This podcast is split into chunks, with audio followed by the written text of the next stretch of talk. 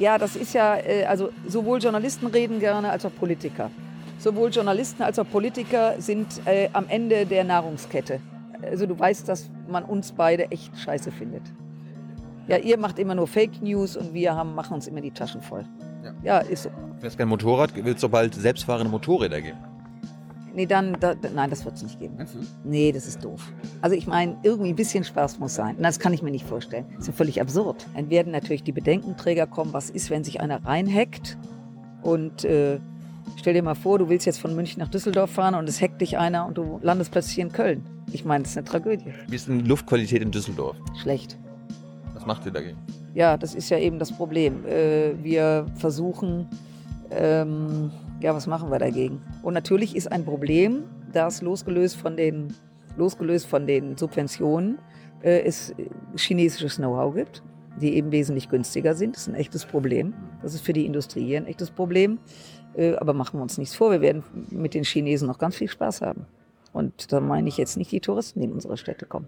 Es gibt so Dinge, die ähm, für meine Eltern, glaube ich, nicht so einfach waren. Wie gesagt, ich war in der Pubertät anstrengend, ich war eine schlechte Schülerin, aber irgendwann war es dann wieder gut. Haben Sie dir verziehen, dass du in die FDP gegangen bist? Das ist eine interessante Frage. Das ist eine hochinteressante Frage. So, eine neue Folge Jung Naiv. Wir sind in Deutschland oder wo sind wir hier? Ähm, Gott sei Dank sind wir es nicht. Wir sind in Amerika, in den USA, in Boston, ähm, an der Harvard School, an der University. Wer bist du? Bist du eine Professorin? Oder? Könnte ich sein. Ich habe gestern versucht, auf das Gelände zu kommen, was abgeriegelt war, weil da eine große Feier war. Und da habe ich mich eingereiht zwischen den Professoren, bin einfach so durchgekommen, an der Security vorbei. Bin ich aber nicht. Ich wurde ja eingeladen als äh, Mitglied des Deutschen Bundestages und mit meiner kommunalpolitischen Erfahrung bei einem Panel mitzumachen, was sich damit beschäftigt hat, über die Zukunft zu sprechen, wie Städte sich verändern, wenn Autos autonom fahren. Liebe Hörer, hier sind Thilo und Tyler. Jung und Naiv gibt es ja nur durch eure Unterstützung. Hier gibt es keine Werbung, höchstens für uns selbst. Aber wie ihr uns unterstützen könnt oder sogar Produzenten werdet, erfahrt ihr in der Podcast-Beschreibung. Zum Beispiel per PayPal oder Überweisung. Und jetzt geht's weiter. Hast du auch einen Namen? Stimmt, jetzt wo du es sagst. Ja. ja. ich wollte die Leute auf die Folter spannen. Äh, ich habe einen Vornamen Marie Agnes. Ich habe einen Nachnamen Strack-Zimmermann. Und bevor du jetzt sagst, ist aber ein bisschen lang. Es gibt nämlich jemand, der mal zu mir sagte, mein Name sei kein Name, sondern eine Kurzgeschichte. Also, ich habe, Marie-Agnes haben meine Eltern mich genannt und ich habe einen Herrn Strack-Zimmermann geheiratet. Sozusagen bin ich zweimal Opfer geworden. Und äh, ja, aber wir sind ja hier bei Du und insofern reicht Marie-Agnes. Wenn du jetzt den Namen deines Mannes noch zusätzlich genommen hättest, dann hättest du ja quasi drei Hinternamen gehabt. Ja, ja, wurde ich sogar beim Standesamt gefragt, ist ja alles lange her. Äh, mein Mädchenname war Jan, ob ich den da vorstellen wollte. Und ich war, habe offen gestanden geglaubt, äh, das sei ein Witz gewesen. Aber das hätte man machen können.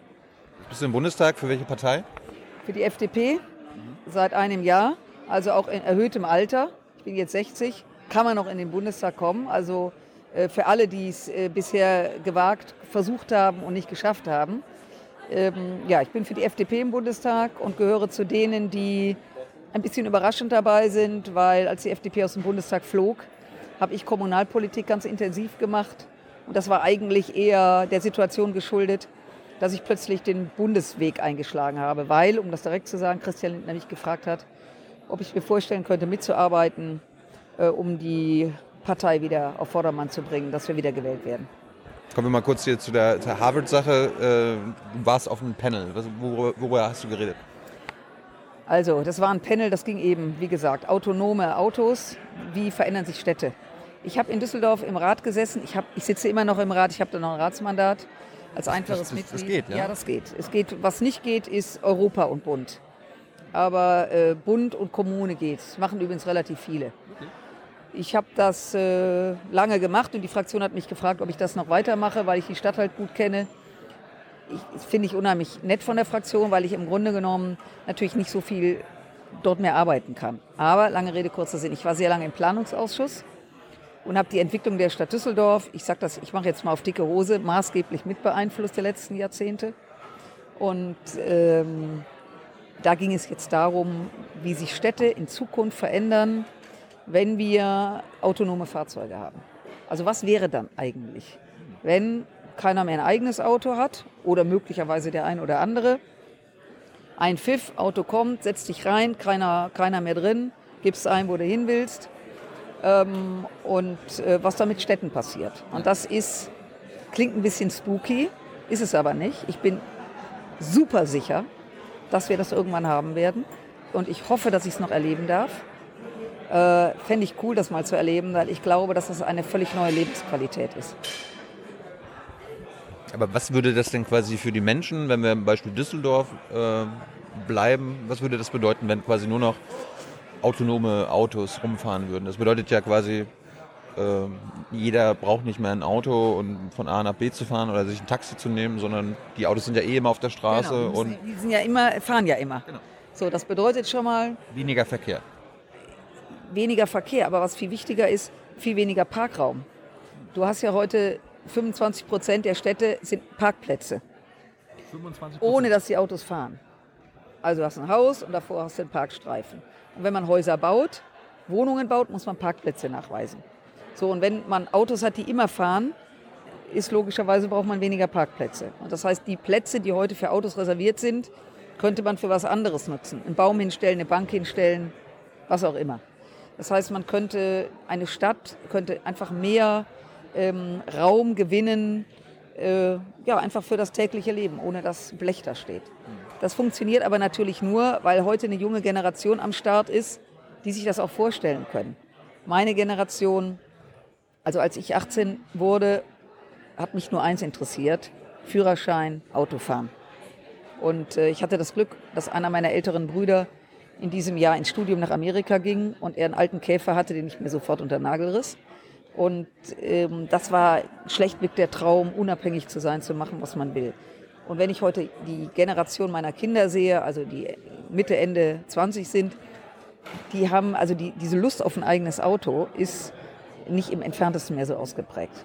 Hauptsache, also das Fahren von A nach B ist eher lästig äh, und ist nicht mehr das Gefühl als solches. Und wenn man heute ein Auto anschaut oder kauft, die sind ja auch heute wie bessere Wohnzimmer. Da, da fing mal an mit einem Halterung fürs Wasser und dann kam eine mega Musiknummer äh, dazu. Also ein Auto ist ja heute mehr als etwas Fahrendes. So, und lange Rede, kurzer Sinn.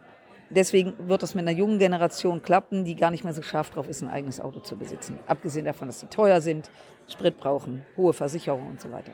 Wir sind ja hier in Amerika. Ich war ja auch in der Highschool. Da war immer so ein eigenes Auto haben, auch so ein Zeichen für Freiheit. Ja? Also ich habe die Freiheit, dahin zu fahren, wo immer ich hin will. Das war ja so auch, ich komme auch vom Land, aus, aus Deutschland. Da war das auch immer so ein Must. Ja? Du musst ein eigenes Auto haben, wenn du, Sonst bist du einfach wenn, ein wenn du, Loser. genau, ja nicht ein Loser, aber, Ja, ja, aber ist schon. wenn- Also, wenn du unabhängig von deinen Eltern sein willst Ja. und so weiter, das ist schon ein gutes Zeichen. Müssen wir da so einen Sinneswandel noch erfahren? der läuft ja schon, der Sinneswandel. Ja, der läuft. Also in den Großstädten, in den Städten läuft der. Weil junge Leute auch rechnen, was bringt mir das? Und man muss sich immer überlegen, dass ein Auto mehr steht, als dass es fährt. Liegt in der Natur der Sache. Ähm, deswegen, ich glaube, der Sinneswandel, den muss man nicht erzwingen, sondern der ist schon da.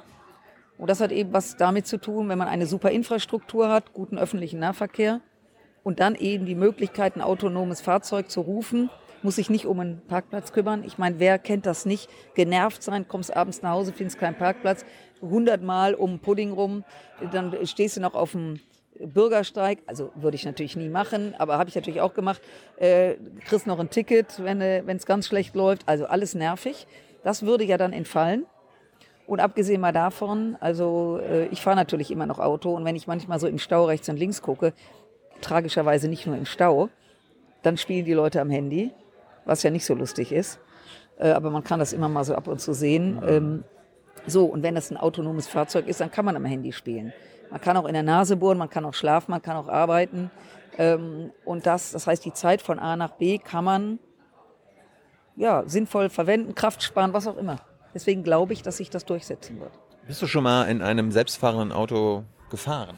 Nein, aber ich bin mal mit jemand gefahren, der, also dieser, dieser Anfang ist ja gemacht. Es gibt ja Autos, die schon bremsen im Stau, ohne dass man was machen muss.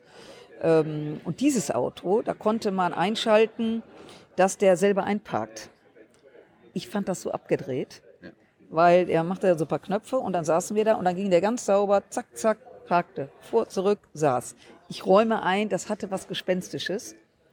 Aber das war für jede Fahrschule, jeder Fahrlehrer hatte Tränen im Auge gehabt, wie souverän dieses Auto eingepackt hat. Das war das erste Mal, dass mir klar wurde, was Fahrzeuge alles können.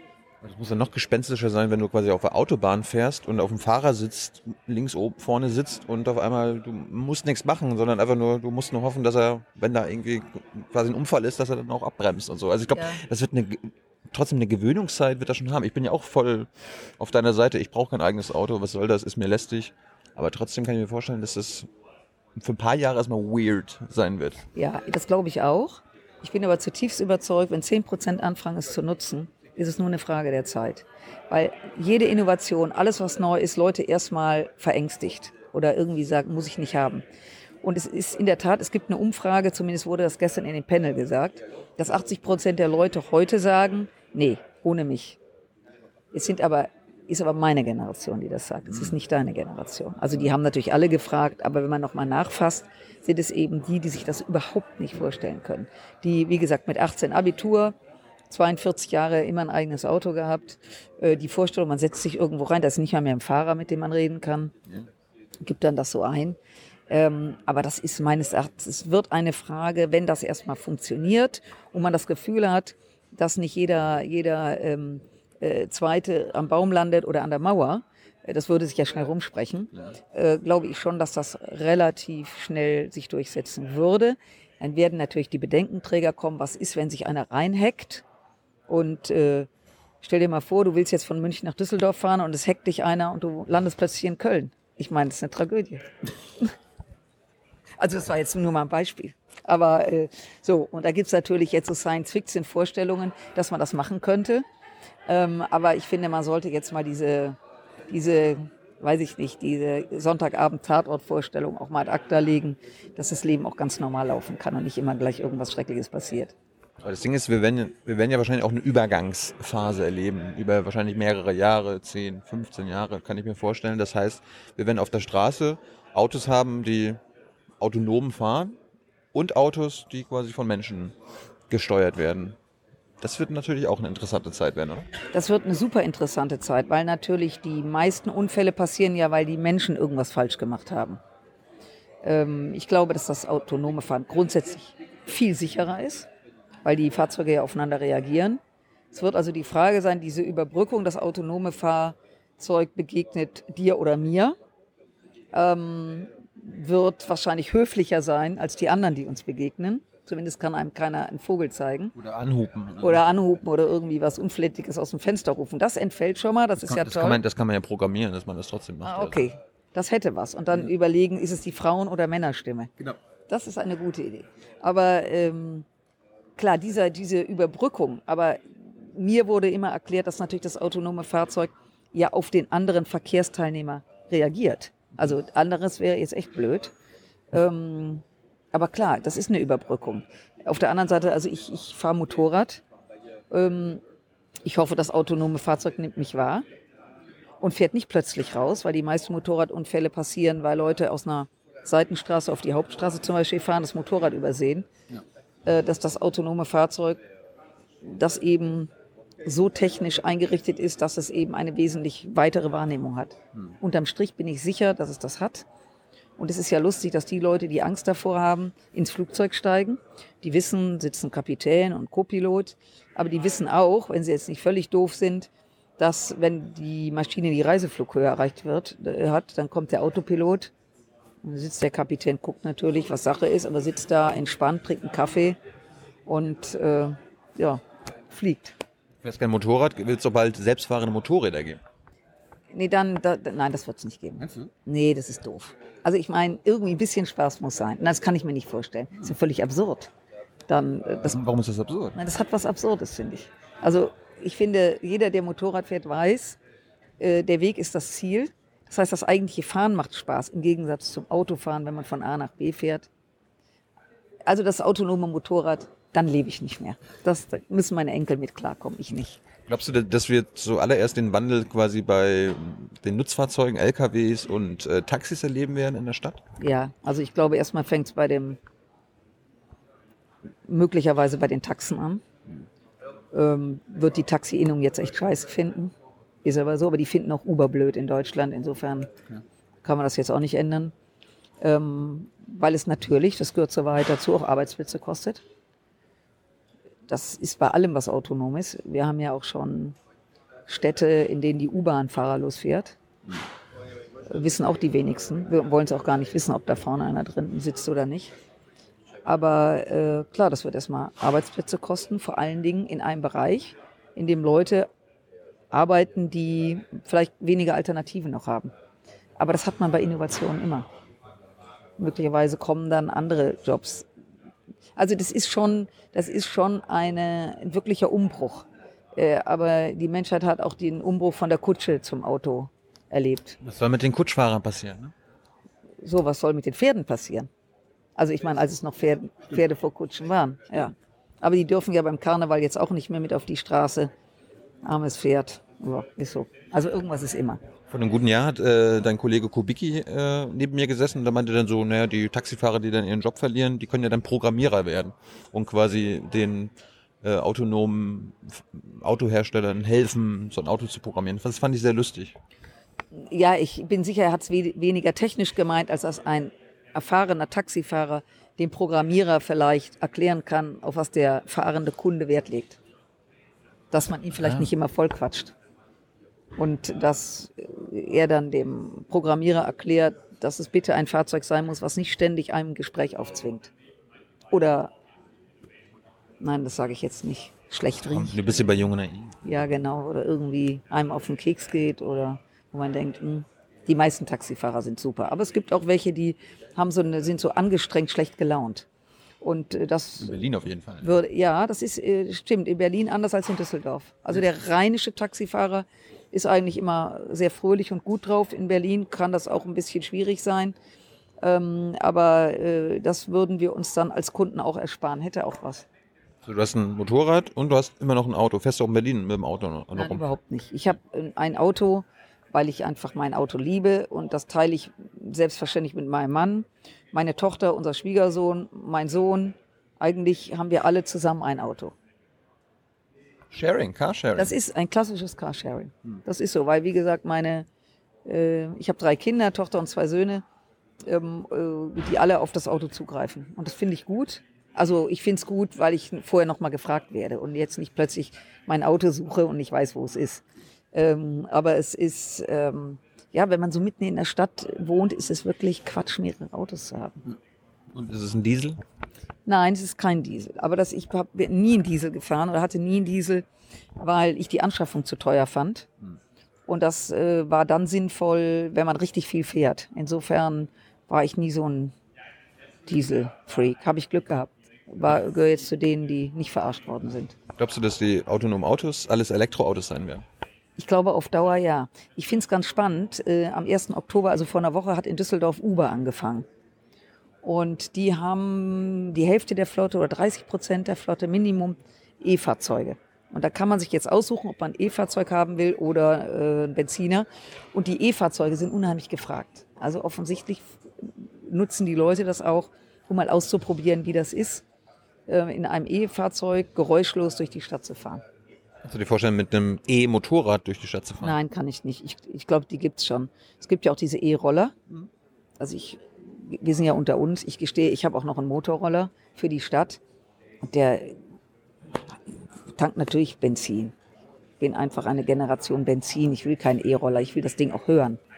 Das ist übrigens ein echtes Problem, dass man die Fahrzeuge nicht mehr hört. Das kann man da auch programmieren. Dass man irgendwie die Laute einstellt. Die machen das bei der Formel 1. Der war jetzt in den letzten Jahren durch die Hybridmotoren, äh, haben die Zuschauer gesagt, äh, das hört sich nicht mehr wie Formel 1 an. Und jetzt wollen die das fürs nächste Jahr so programmieren, Das ist nicht wahr, oder? äh, dass sich wieder so wie die alten Motoren anhört, aber neue Motoren sind. Das ist eine echte Verarschung. Ist das so? Ja, okay, gut. Also das äh, mag ja jeder machen, wie er will. Ähm, also ein Geräusch zu simulieren ist ja absurd. Ähm, Also als Übergangsphase finde ich das gar nicht so schlecht. Also in, in Leute der erst mal Stadt. daran gewöhnen. Also wenn man, jeder, der uns jetzt zuhören sollte, Motorrad fährt, weiß, dass der Sound was ganz Wichtiges ist. Wenn man das Motorrad anwirft, muss man sagen, ach, das ist richtig gut. Und das ist bei einem E-Fahrzeug natürlich nicht. Aber ich räume ein, vielleicht liegt das jetzt auch an mir, dass das vielleicht sich auch verändern wird. Kann alles gut sein. Auf Dauer glaube ich allerdings, dass die E-Mobile ähm, erfolgreich sein werden. Vorausgesetzt, sie haben auch eine dass man auch von Düsseldorf nach Köln, naja, muss jetzt nicht Köln sein, von Düsseldorf nach Wuppertal kommt, ohne dass das Auto schlapp macht vorher. So, ja, aber wenn jetzt zum Beispiel so ein autonomes Taxi als alles, als eines der ersten Autos in der Stadt rumfährt, dann muss es ja trotzdem äh, quasi von der, mit Gesetzen unterfüttert sein, welche Voraussetzungen erfüllt sein müssen, damit dieses Auto ohne Fahrer auf der Straße fährt. Das bedeutet ja dann auch Regulierung. Das bist du ja von der FDP. Das heißt es ja immer, äh, Freie Fahrt für freie Bürger. Ja. Ich Ähm. bin von der FDP, ich bin immer für Freiheit, aber natürlich brauchst du Regeln. So, wir haben, sind ja auch nicht, FDP tritt ja auch nicht an und will die Ampeln abschaffen. Äh, obwohl es hätte was, nicht? Ja. Okay. Nein. Kreisverkehr für alle. Ja, ja, nee, Kreisverkehr ist doof. Also immer im Kreis fahren sind wir ja nicht. Wir gehen ja immer nach, immer geradeaus. Aber mal losgelöst äh, davon, ähm, brauchst du natürlich Regeln. Als die ersten Autos, das ist übrigens sehr spannend, wenn man sich mal damit beschäftigt, wie so die Entwicklung war von der Pferdekutsche zum Auto und wie dann die ersten Ampel kam und die ersten Gesetze. Ähm, weil natürlich es unvorstellbar viele Unfälle gab. Weil es gab kein rechts vor links, es gab ähm, es gab keine, keine Regeln im Straßenverkehr, also passierte auch eine Menge. Und natürlich mit dem Anzahl der Autos mussten Regeln geschaffen werden. Ähm, und insofern brauchst du natürlich Regeln. Also Freiheit in einem, in einem bestimmten Rahmen, klar. Aber wie, wie verhindern wir, dass quasi die Autohersteller, wenn ja wahrscheinlich einige unserer alten Autohersteller auch mit dabei sein, dass die nicht so betrügen wie, wie beim Diesel? Da haben sie auch gesagt, ja, wir halten uns an alles, ja, ja, Gesetze, Richtlinien, alles klar, Grenzwerte, alles klar. Am Ende wurden wir auch betrogen. Und das könnte ja beim autonomen Fahren Ja, das kannst du immer- lebensgefährlich kannst, Ja, sein. aber jeder kann jeden verarschen. Und das Entscheidende, und das ist ja so ärgerlich beim Diesel, das, was da jetzt passiert ist, ist das eine. Aber wie die, wie die Bundesregierung damit umgegangen ist, ist das andere. Weil das zahlt ja jetzt beim eben nicht ein auf den Verbraucher. Du bist jetzt gezwungen, du hast einen Diesel, musst in die Stadt fahren oder bist ein Handwerker und bist jetzt gezwungen, irgendwas zu machen, weil ähm, dein Wagen so nicht akzeptiert wird mit dem, was er äh, an, an Schmutz verursacht. Und aber der oder die hat ja ein Auto gekauft in der Annahme, alles ist gut. Es wurde ja jahrzehntelang geworben um den Diesel. Da hätte die Autoindustrie sich absolut kulanter zeigen müssen. Ich finde, das äh, geht gar nicht. Insofern, um darauf auf deine Frage zurückzukommen, klar, da wo Menschen sind, wird auch beschissen, da wird auch versucht, besonders schlau zu sein. Und dann ist es eben die Aufgabe, dass wenn einer besonders schlau war, auf Kosten einer Mehrheit, dass man das entsprechend ähm, auch ahndet. Hättest du dir gewünscht, dass das, was die amerikanischen VW-Kunden, also die, die wurden ja, äh, was wurden die? Ja, die haben, ja, auf alle Fälle haben, hat die Autoindustrie richtig gezahlt. Ja, aber auch an jeden Kunden, ne? Ja, ja. Hättest du gewünscht, dass das in Deutschland auch möglich gewesen wäre? Ja, zumindest bei denen, die einen Diesel gekauft haben unter bestimmten Parametern, unter bestimmten Vorzeichen und stellen jetzt fest, dass das nicht so ist wie das, was sie gekauft haben. Und da finde ich, müsste die Autoindustrie dem Kunden gezielt einen Ausgleich bezahlen. Die müssen nämlich kein neues Auto hinstellen. Aber es, wenn es nachgerüstet werden muss und so weiter, ja klar. Aber warum ist das nicht passiert? Ja, weil kein Druck gemacht worden ist. Es ist ja, es ist ja fast lustig. Ähm, das war jetzt auch lustig, oder? Einmal durch die Kamera. Äh, die, ich musste nur so lachen, weil das ähm, ist ihr gar nicht aufgefallen. Ähm, wo waren wir gerade stehen geblieben? Ähm, bei dem, bei dem, wie damit umgegangen wurde. Ja, Regierung und Autoindustrie. Ja. Also da wurde ja jetzt ganz groß vom Verkehrsminister die CEOs, die Köpfe der Autoindustrie eingeladen. Und die machten dann alle Männchen im Ministerium. Dann sind sie wieder rausgekommen und das war's. Und da hätte ich mir schon erwartet, dass man da mal ganz äh, deutlich sagt, Leute, der Schaden ist so und so, den kann man ja beziffern, weiß ja, wie viele Autos betroffen sind. Und ähm, ja, jetzt kümmert euch mal um eure Kunden. Also ich, ich meine, ich finde das jetzt, das ist ja kein unanständiger Wunsch, den ich hier habe. Ich finde, das ist Verbraucherschutz vom Feinsten, dass man etwas kauft unter der Maßgabe, das erfüllt das, wofür man gezahlt hat. Und wenn das nicht funktioniert und die Autoindustrie an der Stelle einfach nicht das geliefert hat, was sie hätte liefern sollen, dann ist sie dafür verantwortlich. Ich meine, Verbraucherschutz Oder ist, ich da altmodisch? Verbraucherschutz ist ja das eine, quasi der, der, der Diesel-Autobesitzer. und auf der anderen Seite ist ja quasi auch Bevölkerungsschutz, also Gesundheitsschutz.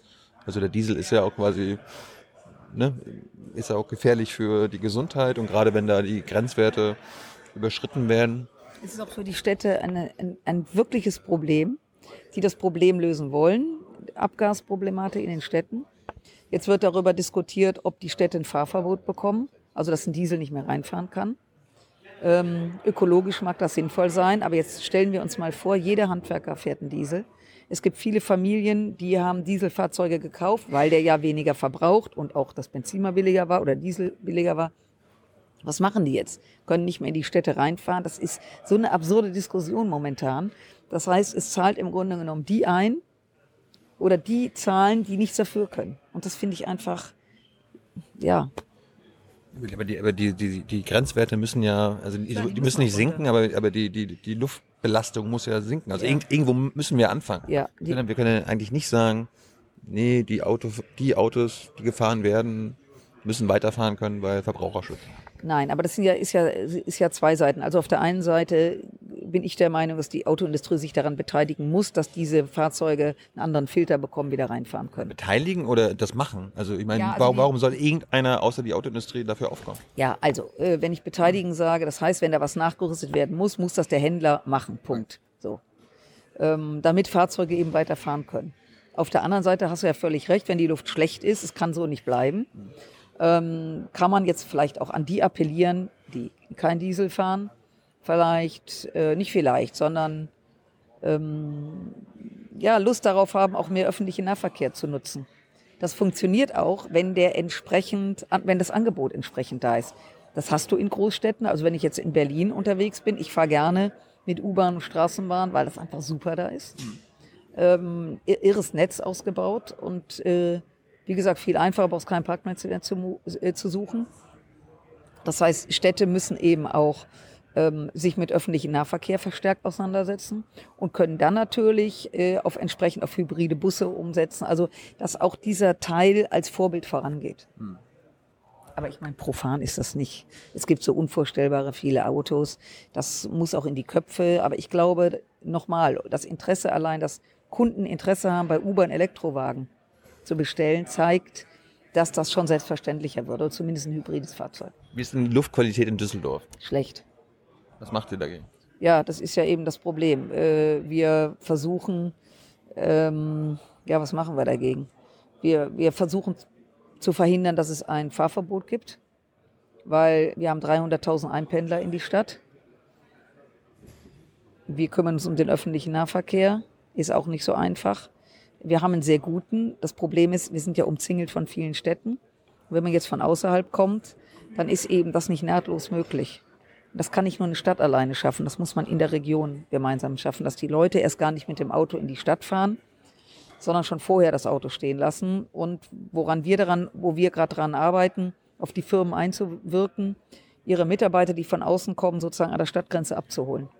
Das ist äh, Art Bussystem, Shuttle-System einzurichten, wo man sagt, so die einen kommen über die A57 aus Köln-Bonn, die anderen kommen ähm, vom Niederrhein, die an bestimmten Stellen abzuholen und dann mit Elektrobussen in die Firma zu bringen. Kannst du dir vorstellen, dass man so irgendwie am Wochenende sagt, okay, am Samstag fahren nur die Autos mit geraden Kennzeichen und sonntags die mit ungeraden Das, Kennzeichen? äh, da bist du zu jung zu, aber es gab ja mal eine Ölkrise in Deutschland. Und da war ja in den 70er, war das 73, 1973, glaube ich, da war ja mal ein autofreier Sonntag. Ja. Und dann wurde das nämlich diskutiert äh, mit äh, geraden und ungeraden Nummern. Und das führte zu folgendem. Da alle Leute ähm, oder viele Familien zwei Fahrzeugen hatte, ging dann der ran auf das Straßenverkehrsamt los, ein Auto zu haben mit einer geraden Nummer und eins mit der ungeraden Nummer, sodass man immer einen Wagen hat. Also die Leute sind schon nicht doof. da macht man einen Führerschein. Äh, Den ja, aber Führerschein kann man sich nicht doppelt. Ja, nee, das weniger. Aber dass man einfach immer ein Auto zur Verfügung hat. Es gibt Städte übrigens, die machen das. Ich glaube, Athen macht das mit den geraden und ungeraden Zahlen. Ja, das kann man alles machen, aber das ist ja nicht die Antwort. Die Antwort ist, den Leuten etwas Attraktives anzubieten, dass sie, wie gesagt, auf öffentlichen Nahverkehr umswitchen und ihr Auto stehen lassen. Und bestenfalls, ähm, wenn mehrere Leute zusammen wohnen, sich ein Auto zu teilen oder überhaupt dieses Carsharing zu machen. Das an- Das andere, was ich mir immer so denke, wenn man Luftqualität verbessern will, wir sind jetzt hier in Harvard, wir sehen viel Grün, wir sehen viel Bäume, viel Wald, aber mal ein bisschen mehr Bäume pflanzen in Düsseldorf. Das haben wir ja gemacht. Du kennst Düsseldorf wohl nicht, oder? Nee, nicht so gut. Ja, ich merke das schon. Das ist also fahrlässig. Wir haben in der Innenstadt, ähm, da gab es mal so eine Hochbrücke, Tausendfüßler genannt. Ist dir vielleicht mal begegnet oder bist mal drüber gefahren? Die haben wir abgerissen. Wir haben die Autos in den Tunnel verlagert. Wir haben die komplette Innenstadt, ähm, haben wir hunderte von Bäumen gepflanzt. Äh, wir haben den Park Hofgarten wieder erweitert zur Köh hin. Das Ganze ist spektakulär gut geworden. Gab es unheimlich viele Leute, die wollten es nicht. Jetzt finden es alle toll. Hm. Äh, das ist jetzt mal ein Paradebeispiel. Oder ähm, die Rheinuferpromenade, da bist du auch zu jung zu, vor 25. Ah nee, das dürftest du noch erlebt haben. Wie alt bist du eigentlich? 32. Ah, knapp, okay. Ähm, das kommt ungefähr hin. Also als du auf die Welt kamst, gingen die Pläne los, ähm, die Rheinuferpromenade zu bauen. Da war ich noch auf der anderen Seite. Auf der anderen Seite der Welt, auf, im Himmel oder noch auf der anderen Seite vom Rhein? In einem Land, das es nicht mehr gibt. Die DDR. Ah, okay. Oh, das tut mir aber jetzt leid. Und dann ist die Mauer, hast du die Mauer gesprengt sozusagen? Ja. Okay, gut, dann ist ja alles gut. Happy End. Also die, ähm, da fuhren 70.000 Autos immer am Rhein entlang durch Düsseldorf. Ähm, und äh, dann jeden Tag oder was? Jeden Tag. Und dann wurde das eben untertunnelt und dann wurde die Rheinuferpromenade gebaut und das ist war ein Quantensprung für diese Stadt. Die Stadt ist gewissermaßen an den Rhein rangerutscht. Ähm, und das ist so ein Beispiel, wie man, wenn man Autos verlagert, beziehungsweise den Verkehr kann man ja nicht rausnehmen. Es war ja eine Hauptachse äh, in Tunnel packt, wie, was man daraus machen kann. Das äh, muss sagen, ist in Düsseldorf gelungen, ist, ähm, ich nenne jetzt Köln, Köln ist eine tolle Stadt, aber das haben sie eben nicht auf die Kette bekommen. Man hat nach wie vor am Rhein diesen unglaublichen Verkehr. Und wir hatten eben das Glück in Düsseldorf, dass das entschieden wurde kurz vor der Maueröffnung und noch Geld da reinfloss, neben städtischen Mitteln, auch Mittelbundesmittel. Äh, ein paar Tage, es ging wirklich um ein paar Tage, ein paar Tage später wäre das Geld nämlich schon weg gewesen, weil man natürlich dann anfing, in den Aufbau Ost zu investieren. Und insofern haben wir haarscharf ähm, noch das hinbekommen. Und der Köbogen, von dem ich vorhin sprach, das hat die Stadt mit eigenen Mitteln gemacht. Und das ist einfach super geworden. Also es wird mal Zeit hier mit Kamera dahin, dann machen wir da mal Außenaufnahmen, was man alles machen kann. Gerne. Äh, eine Sache noch, bevor wir mal das Thema wechseln. Diesel. Ich erinnere mich, ihr habt Wahlkampf gemacht mit Subventionen müssen angegangen werden. Also wir müssen Subventionen streichen. Ähm, würde es dann nicht Sinn machen, dass ihr sagt, okay, wir, wir streichen die Dieselsubvention, damit quasi der Diesel out, ausfadet, wie man so schön sagt? Haben wir, haben wir Wahlkampf gemacht mit, mit äh, Subventionen streichen? Ja. Ach, weiß ich gar nicht Oder, mehr. Äh, Subventionen überprüfen, meinte Lindner dann in der BBK. So. Ja, okay, das ist schon was anderes. Äh, aber das wäre dann eine sinnvolle Überprüfung zu sagen, diese Subvention, den wollen wir eh nicht mehr haben, der hält eh nicht mehr lange. Ja, grundsätzlich ist die Dieseltechnik ja eine gute Technik. Also zum Beispiel im kompletten, also ich bin jetzt überhaupt kein Spezialist für sowas, um das direkt zu sagen. Ähm, aber eins weiß ich, dass in dem ganzen Schwerlastverkehr, Lastwagen, es ohne Diesel gar nicht geht. Es gibt keinen Motor, der diese Power auf die Straße bringt wie ein Diesel. Deswegen wird es immer Diesel geben. Und ich finde es eben auch ärgerlich, dass auf, aufgrund, wir hatten es gerade, ohne mich wiederholen zu wollen, dieser Beschiss am Verbraucher im, Person, im, im Personenkraftverkehr grundsätzlich der Diesel in Frage gestellt ist. Das ist eine hervorragende Technik und man sollte, wie gesagt, ähm, das nur entsprechend angehen. Äh, also es wird immer Diesel geben im Schwerlastverkehr und das ist auch gut so grundsätzlich muss man natürlich mal gucken, was alles subventioniert wird.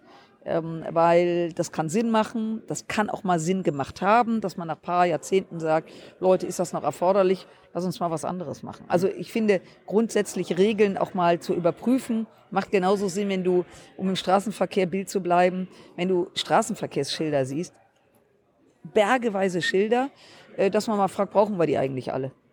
Also insofern mal zu überprüfen, ob das so gut ist, wie es ist, kann man ja. Ich denke mir so als junger Mensch, das, äh, warum subventionieren wir überhaupt noch fossile Brennstoffe, fossile Energie in Deutschland? Ja, wir, wir, wir wollen ja quasi äh, irgendwann quasi emissionsfrei unsere Energie haben, wann nun, wann das nun ist, 2030 oder 2050. Aber ich will ja quasi, wenn was subventioniert wird, die Windenergie, die Solaranlagen, also alles, was quasi sauber ist und nicht, was meine Kinder und ja, deine Enkel und Enkelkinder. Ja, ja, das stimmt. Aber, aber, äh, aber die, die meisten Subventionen fließen ja immer noch in die Ölindustrie, Kohle. Ja, aber in Solar und Wind ist auch tierisch viel Geld geflossen. Auch, auch. aber warum nicht das Geld, was die Diesel- äh, und Kohleindustrie bekommt? Also Wind und Solar. Ich will das gar nicht, ich will das nicht gegeneinander ausspielen. Ich schon. Aber okay, dann lasse ich mich drauf ein. Also in den letzten Jahren hat Solar und Wind tierisch viel Geld bekommen. Jeder Bauer, der ein Windrad auf seinen Acker stellte, konnte anschließend seine Arbeit niederlegen, weil er so viel Geld dafür bekam.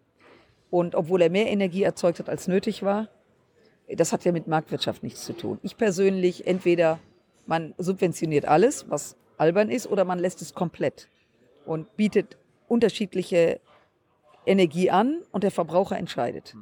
Das wäre fairer Wettbewerb. Aber es geht nicht, das eine dem anderen zu bevorzugen. Abgesehen mal davon, dass. Aber klar, ich meine, das eine ist sauber und nachhaltig und das andere ist schädlich. Ja, was muss sich erstmal durchsetzen? Und solange wir bei. Darum wird es ja subventioniert, damit es sich durchsetzt. Ja, was Fakt ist ja, dass Wind und Solar unvorstellbar subventioniert wird und wurde, sich aber noch nicht so durchgesetzt hat, wie man das für gut empfinden würde. Und das hat natürlich einen Grund, weil man kann nur mit dem Windrad Energie erzeugen. Das ist jetzt ein scheiß Thema, weil da gibt es Leute, die haben mehr Ahnung. Ähm, nichtsdestotrotz kann man aber nicht speichern. Und jetzt wird es interessant, weil man braucht natürlich diese irrsinnigen Speicherkapazitäten, die richtig Platz brauchen. Und das heißt, der eine, der für das, das Windrad bejubelt, schreit der andere, weil er diese Speicherdinger nicht haben will. Und so, jetzt, jetzt haben wir das Problem. Und insofern bin ich der Meinung, das zu subventionieren kann am Anfang Sinn machen, kann aber kein Dauerzustand sein. Ähm, auf Dauer muss ich, der Verbraucher muss die Wahl haben, können. Und dann wird der Verbraucher auf Dauer auch das nehmen, von dem er weiß, es ist verlässliche Energie und sie ist sauber. Verbraucher sind ja nicht blöd. Also, vielleicht der eine oder andere. Aber grundsätzlich ist ein Verbraucher nicht blöd. Ich denke mir dann halt so, wir haben ja in den letzten Jahren irgendwie die Subvention auch wieder runtergefahren, so für Solarkraft und so weiter. Die deutschen Firmen, die waren ja mal teilweise Vorreiter. Viele gehen jetzt irgendwie ein, gehen kaputt oder Ja, das haben, hat- das oder hat haben, haben weniger Umsatz und die Ja, das Chinesen überholen Ja, und so. ja, weil das natürlich durch Subvention wird auch etwas, letztendlich sind das ja, das Geld kommt ja nicht vom Himmel, das sind ja deine, unsere Steuergelder, die da reinfließen. Und natürlich ist ein Problem, dass losgelöst von den, losgelöst von den Subventionen, äh, es äh, chinesisches Know-how gibt, die eben wesentlich günstiger sind. Das ist ein echtes Problem. Das ist für die Industrie hier ein echtes Problem. Äh, aber machen wir uns nichts vor, wir werden mit den Chinesen noch ganz viel Spaß haben. Und da meine ich jetzt nicht die Touristen, die in unsere Städte kommen. Kommen wir vielleicht nachher nochmal drauf. Ja. Äh, kommen wir mal zu dir selbst. Äh, wie bist du denn in der Politik gelandet? Bist du quasi, du hast wahrscheinlich Abitur gemacht. Hast du damals gedacht so, ich gehe in die große Politik, Nein. ich werde hier Düsseldorf regieren oder irgendwann mit 16 nochmal in den Bundestag? Nein. Nee, jeder junge Mensch, der das machen will, dem würde ich sagen, lern mal was Gescheites. Ja. Und vergiss es einfach, weil ich manchmal von jungen Leuten auch angesprochen werde. Ich würde auch gerne mal, was soll ich tun? Also, grundsätzlich, ähm, man kann ein politischer Mensch sein, ohne direkt ein Mandat anzustreben. Und das kann ich nur dringend empfehlen. Ein Mandat kann man bekommen, kann es aber, wenn es doof läuft, auch nach vier Jahren war es das.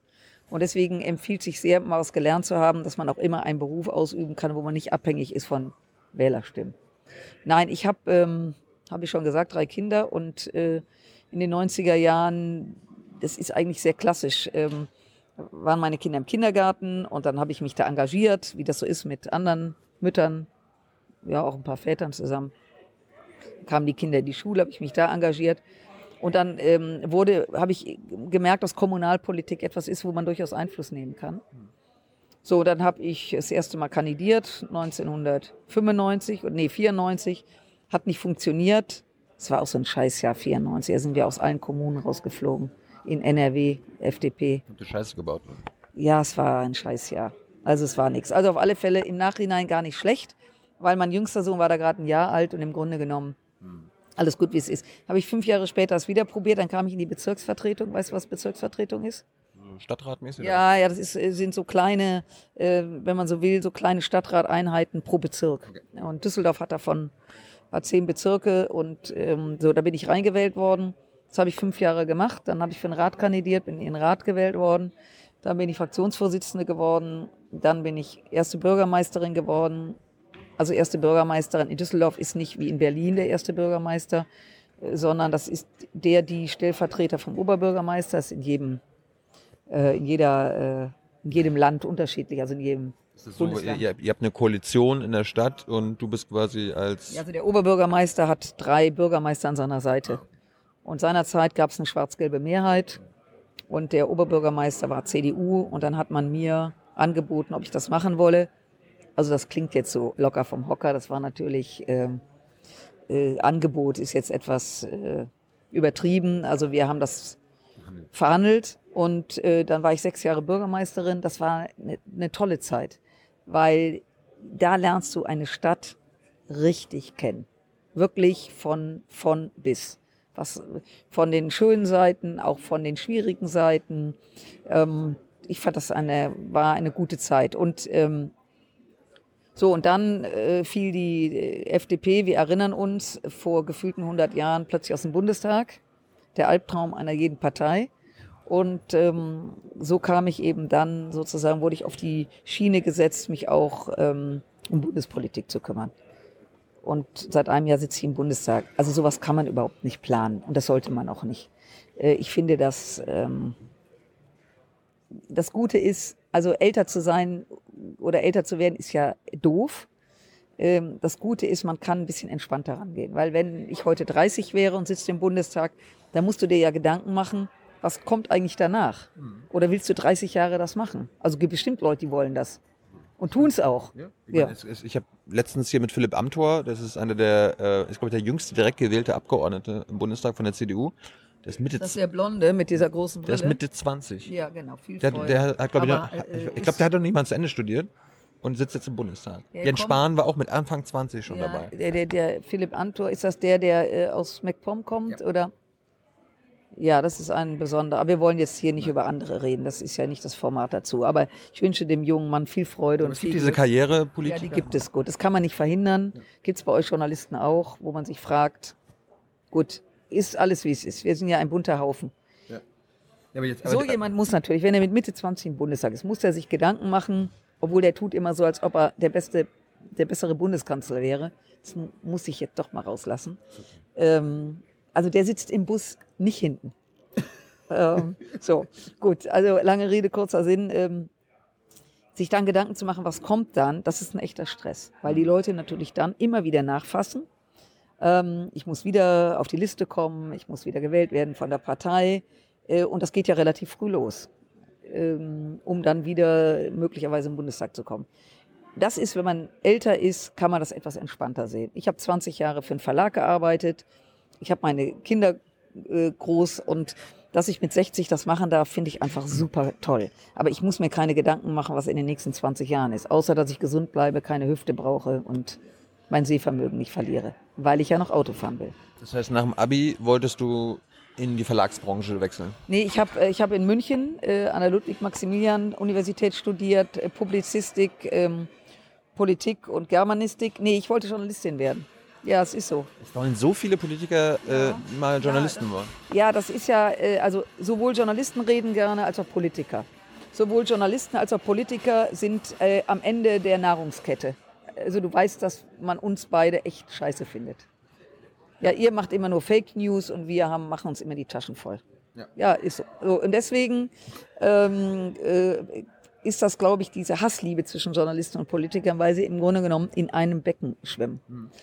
Äh, Ich habe dann ein Praktikum beim Bayerischen Rundfunk gemacht, bei der Westdeutschen Zeitung in Düsseldorf.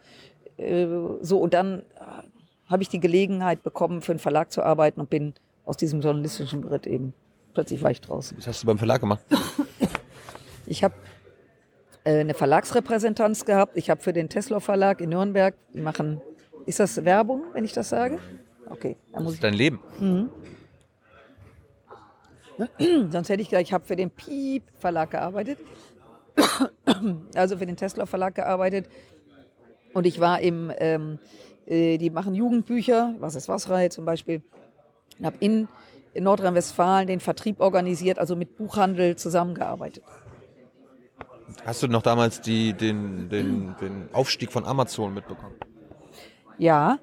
Das war Trink, trink ruhig nochmal Ja, einen Schluck Ich Wasser. habe gerade irgendwas im Hals. Kann ich auch ein bisschen was ein Wasser haben? Könnt ihr auch ein Wasser haben? Zehn vor. Ja, wir haben noch Zeit.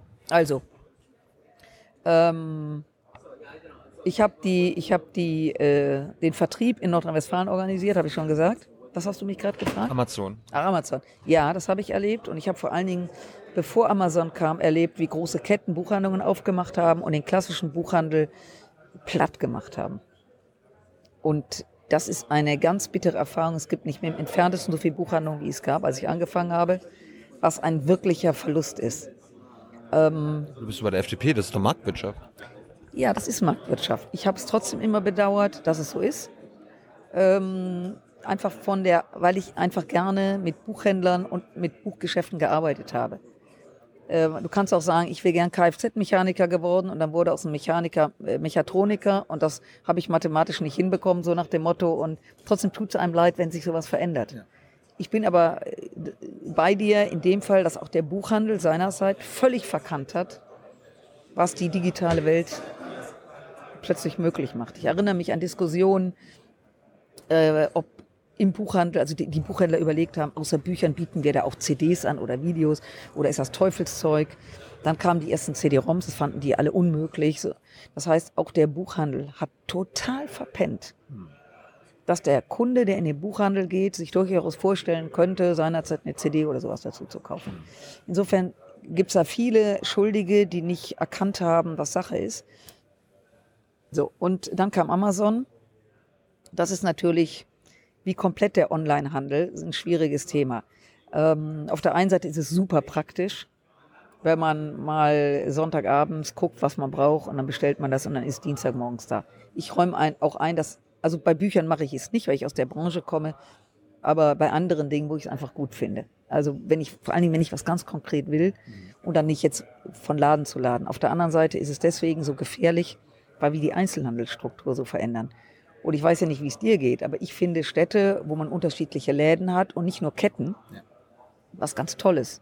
Und wenn du in deutschen Fußgängerzonen bist, die Augen schließt und mal tief einatmest, dann riechst du dieselbe Parfum, dieselben Schuhe. Es ist immer, es ist völlig uninteressant geworden. Und das kommt natürlich auch, dass individuelle Geschäfte einfach gegen den Internethandel nicht mehr ankommen können. Das ist Marktwirtschaft, ist trotzdem bitter. Gibt es noch Einzelhändler auf der Kö? Ja, die gibt's natürlich. Die gibt's gibt's auch ganz spezielle. Die leben aber nicht nur von den Düsseldorfern, die da leben, sondern die leben natürlich von den Gästen, die von außen kommen und dort ihr Geld lassen. Wie bist du denn politisiert worden? Also bist du schon irgendwie äh, als Jugendlicher in der Schule, warst du schon Schülersprecherin, hast du dich schon damals engagiert oder kam das erst so? Schönes Thema, ja. Äh, ich war Klassensprecherin, das habe ich immer gerne gemacht. Nein, Schulsprecherin wurde ich nie, weil ich den, den, den, den Lehrern gegenüber ein bisschen zu renitent war. Ähm, und ähm, diese Wein bin ich nie vor. Aber ich war Klassensprecherin. Das habe ich auch sehr gerne gemacht.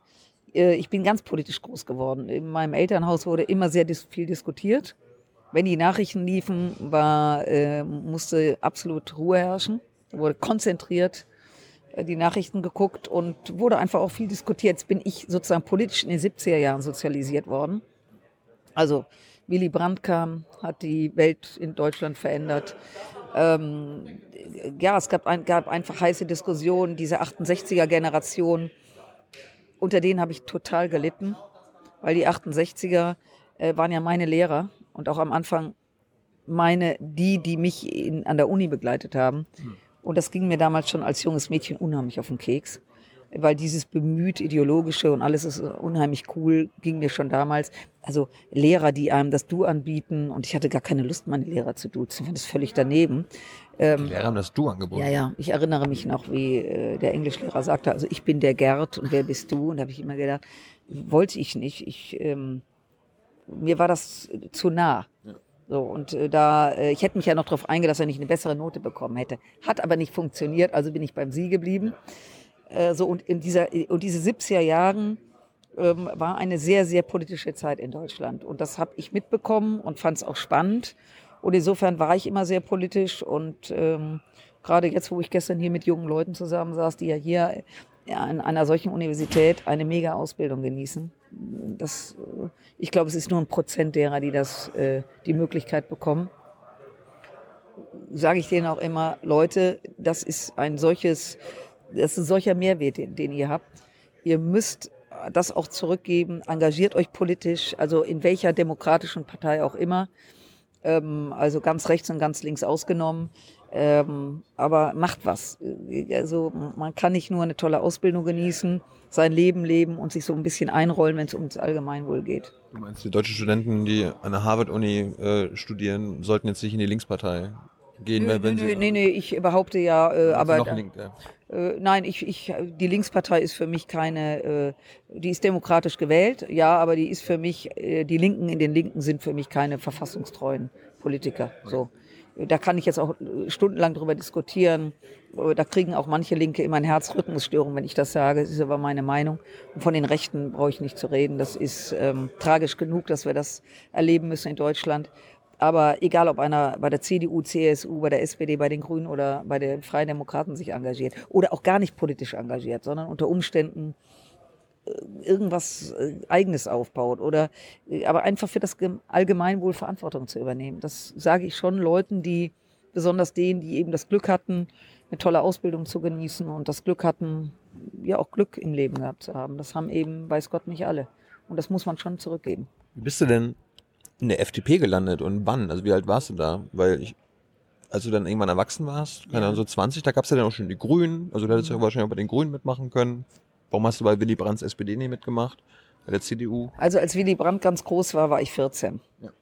Ähm, und äh, da ja, war Parteipolitik für mich nicht interessant. Ich habe das alles beobachtet, ich fand das spannend.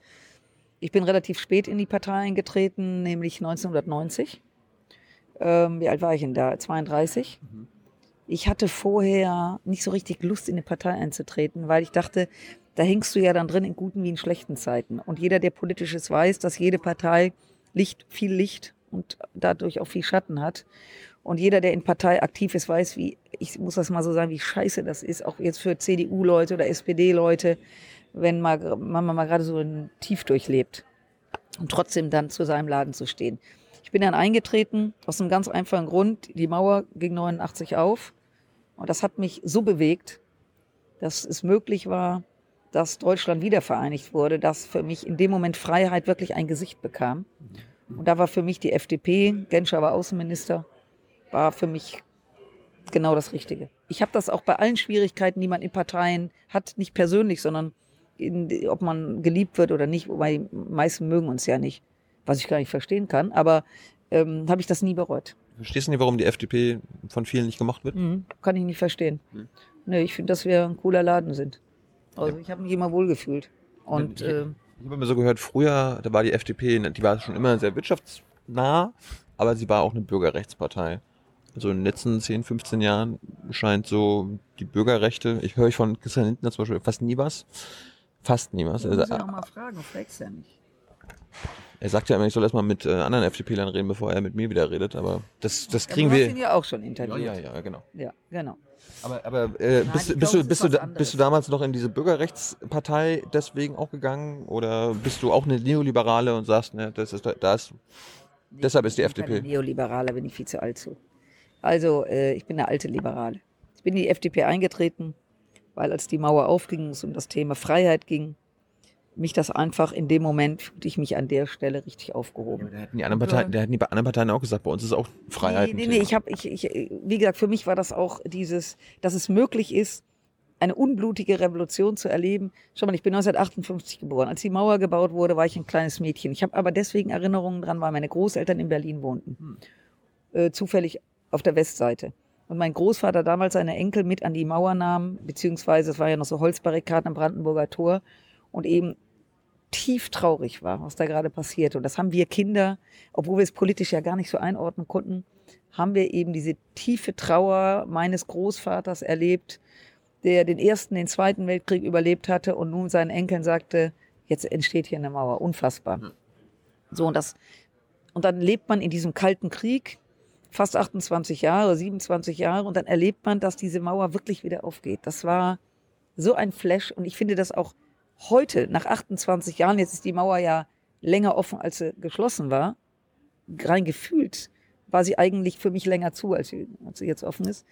Das hat mich schon sehr geprägt. Und deswegen fand ich, zu kämpfen für Freiheit in Europa, und dazu gehören natürlich Bürgerrechte, ähm, war für mich der Treiber. So, und jetzt sind natürlich Parteien, ähm, reagieren auch auf das, was um sie herum passiert. Und wenn du heute mit 20-Jährigen diskutierst oder 18-Jährigen, du erzählst ihnen was von Mauer und Freiheit, da gucken die dich an, als ob du nicht alle Tassen im Schrank hast, weil die werden in einem freien Deutschland groß, die können reisen, wohin sie wollen. Die fahren mit der Abi-Klasse nach Ibiza, gut, dass ich das nicht machen musste, ähm, machen riesen Tralala, haben eine Währung in der Tasche. Es ist alles total einfach. Äh, zahlen 40 Euro, fliegst du irgendwo hin, Übrigens auch völlig bekloppt. das ist ein anderes Thema, völlig gaga. Ähm, das heißt, denen zu sagen, dass man das Gefühl hatte, ähm, in einem Umfeld zu sein, was eben weniger frei war. Wenn ich zu meinen Großeltern fuhr, sind wir immer nur geflogen. Lufthansa durfte nicht fliegen, konnte nur mit British Airways, Air France oder Pan, Pan Am fliegen.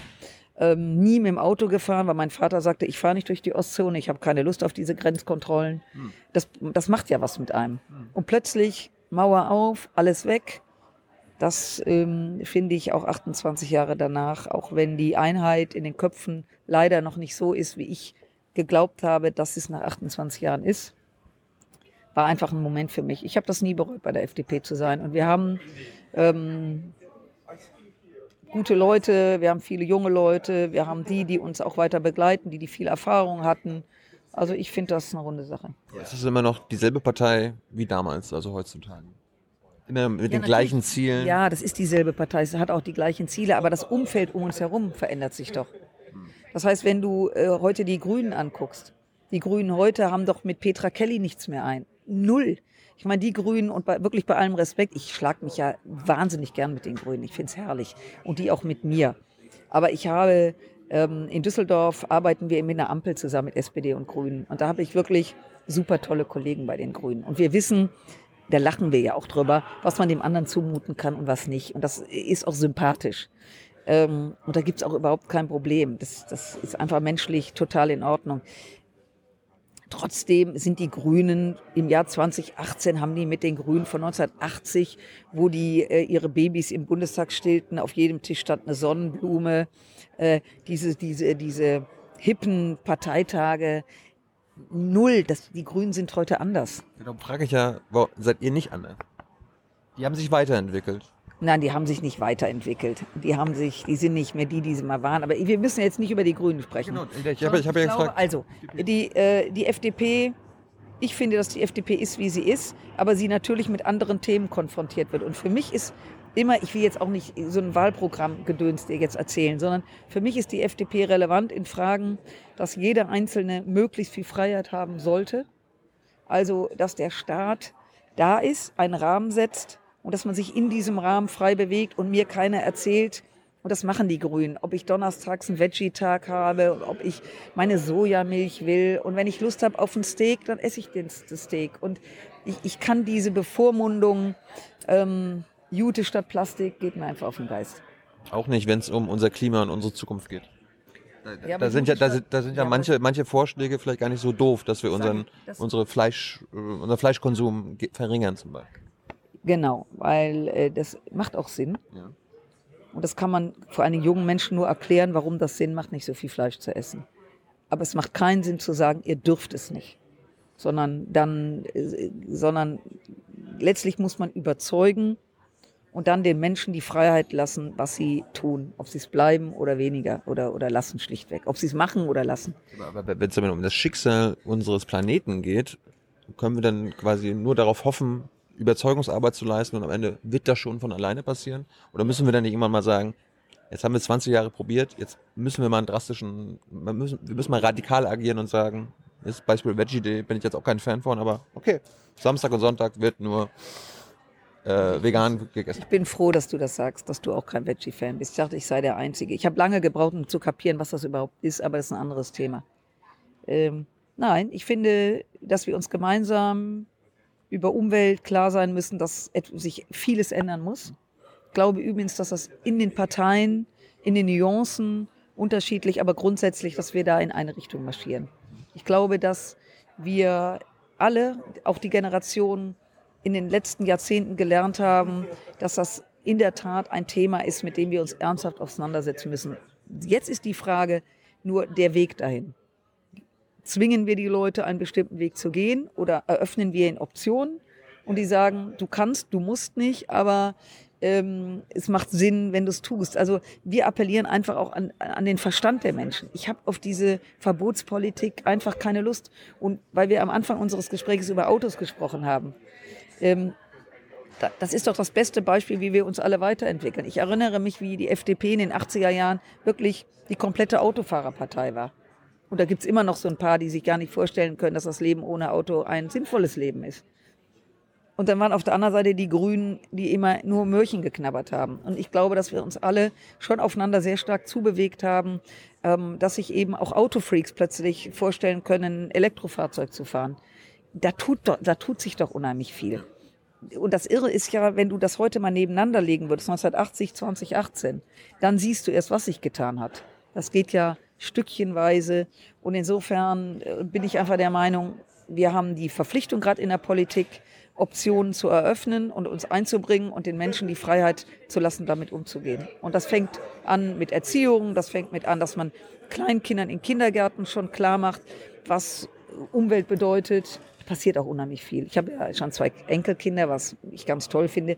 Und ich sehe ja schon, wie diese Kinder in dem, im Kindergarten sich äh, schon damit ähm, ja, sich auseinandergesetzt wird, was Umwelt ist, natürlich auf ihre einfache Art.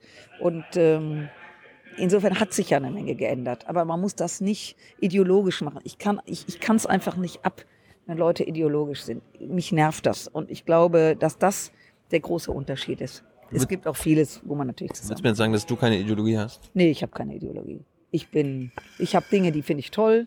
Ich kann, ich äh, raufe mich gern, ich streite mich politisch gerne. Manche leiden darunter, weil ich manchmal so ein bisschen geradeaus durch die Bluse bin. Aber äh, ich bin keine Ideologin. Ich finde, dass jeder die Chance bekommen sollte, sein Leben in die Hand zu nehmen und nach seiner Fasson selig zu werden. Und dass es unsinnig ist, das eigene Leben, von dem man unter Umständen überzeugt ist, also wenn es gut läuft, dass man es richtig macht, dass das kein Maßstab ist für das Leben anderer. Also wie, wie, wie bin ich drauf zu sagen, der Weg ist der richtige und der ist der falsche. Und ist Liberalismus nicht auch eine gewisse politische Ideologie? Nein, es ist keine Ideologie, sondern es ist beinhaltet eben, dass man, der, dass, dass Menschen Optionen haben und jeder die Option zieht, die von der er glaubt, äh, dass er, dass sie ihn glücklich macht. Aber die, die Tatsache ist, dass man natürlich die Bedingungen, also nimm mal das Thema Bildung, halte ich für das Thema aller Themen.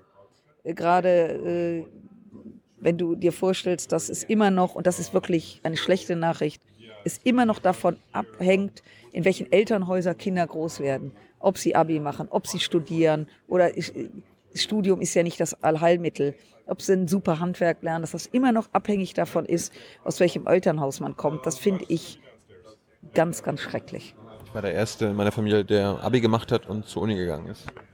Und deine Eltern waren stolz auf dich. Oder ich, ich hoffe doch, ich hoffe doch. Ja. ja, es gibt auch Eltern, die das. Äh, irritiert, was ich jetzt mache, aber äh, andere. Ja gut, dann grüßen wir jetzt mal deine Eltern, macht einen super Job, alles gut.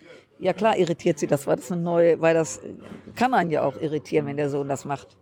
Ähm, wie alt bist du, was hast du gesagt? 32. 32. Meine hast du deine Eltern auch mal irritiert?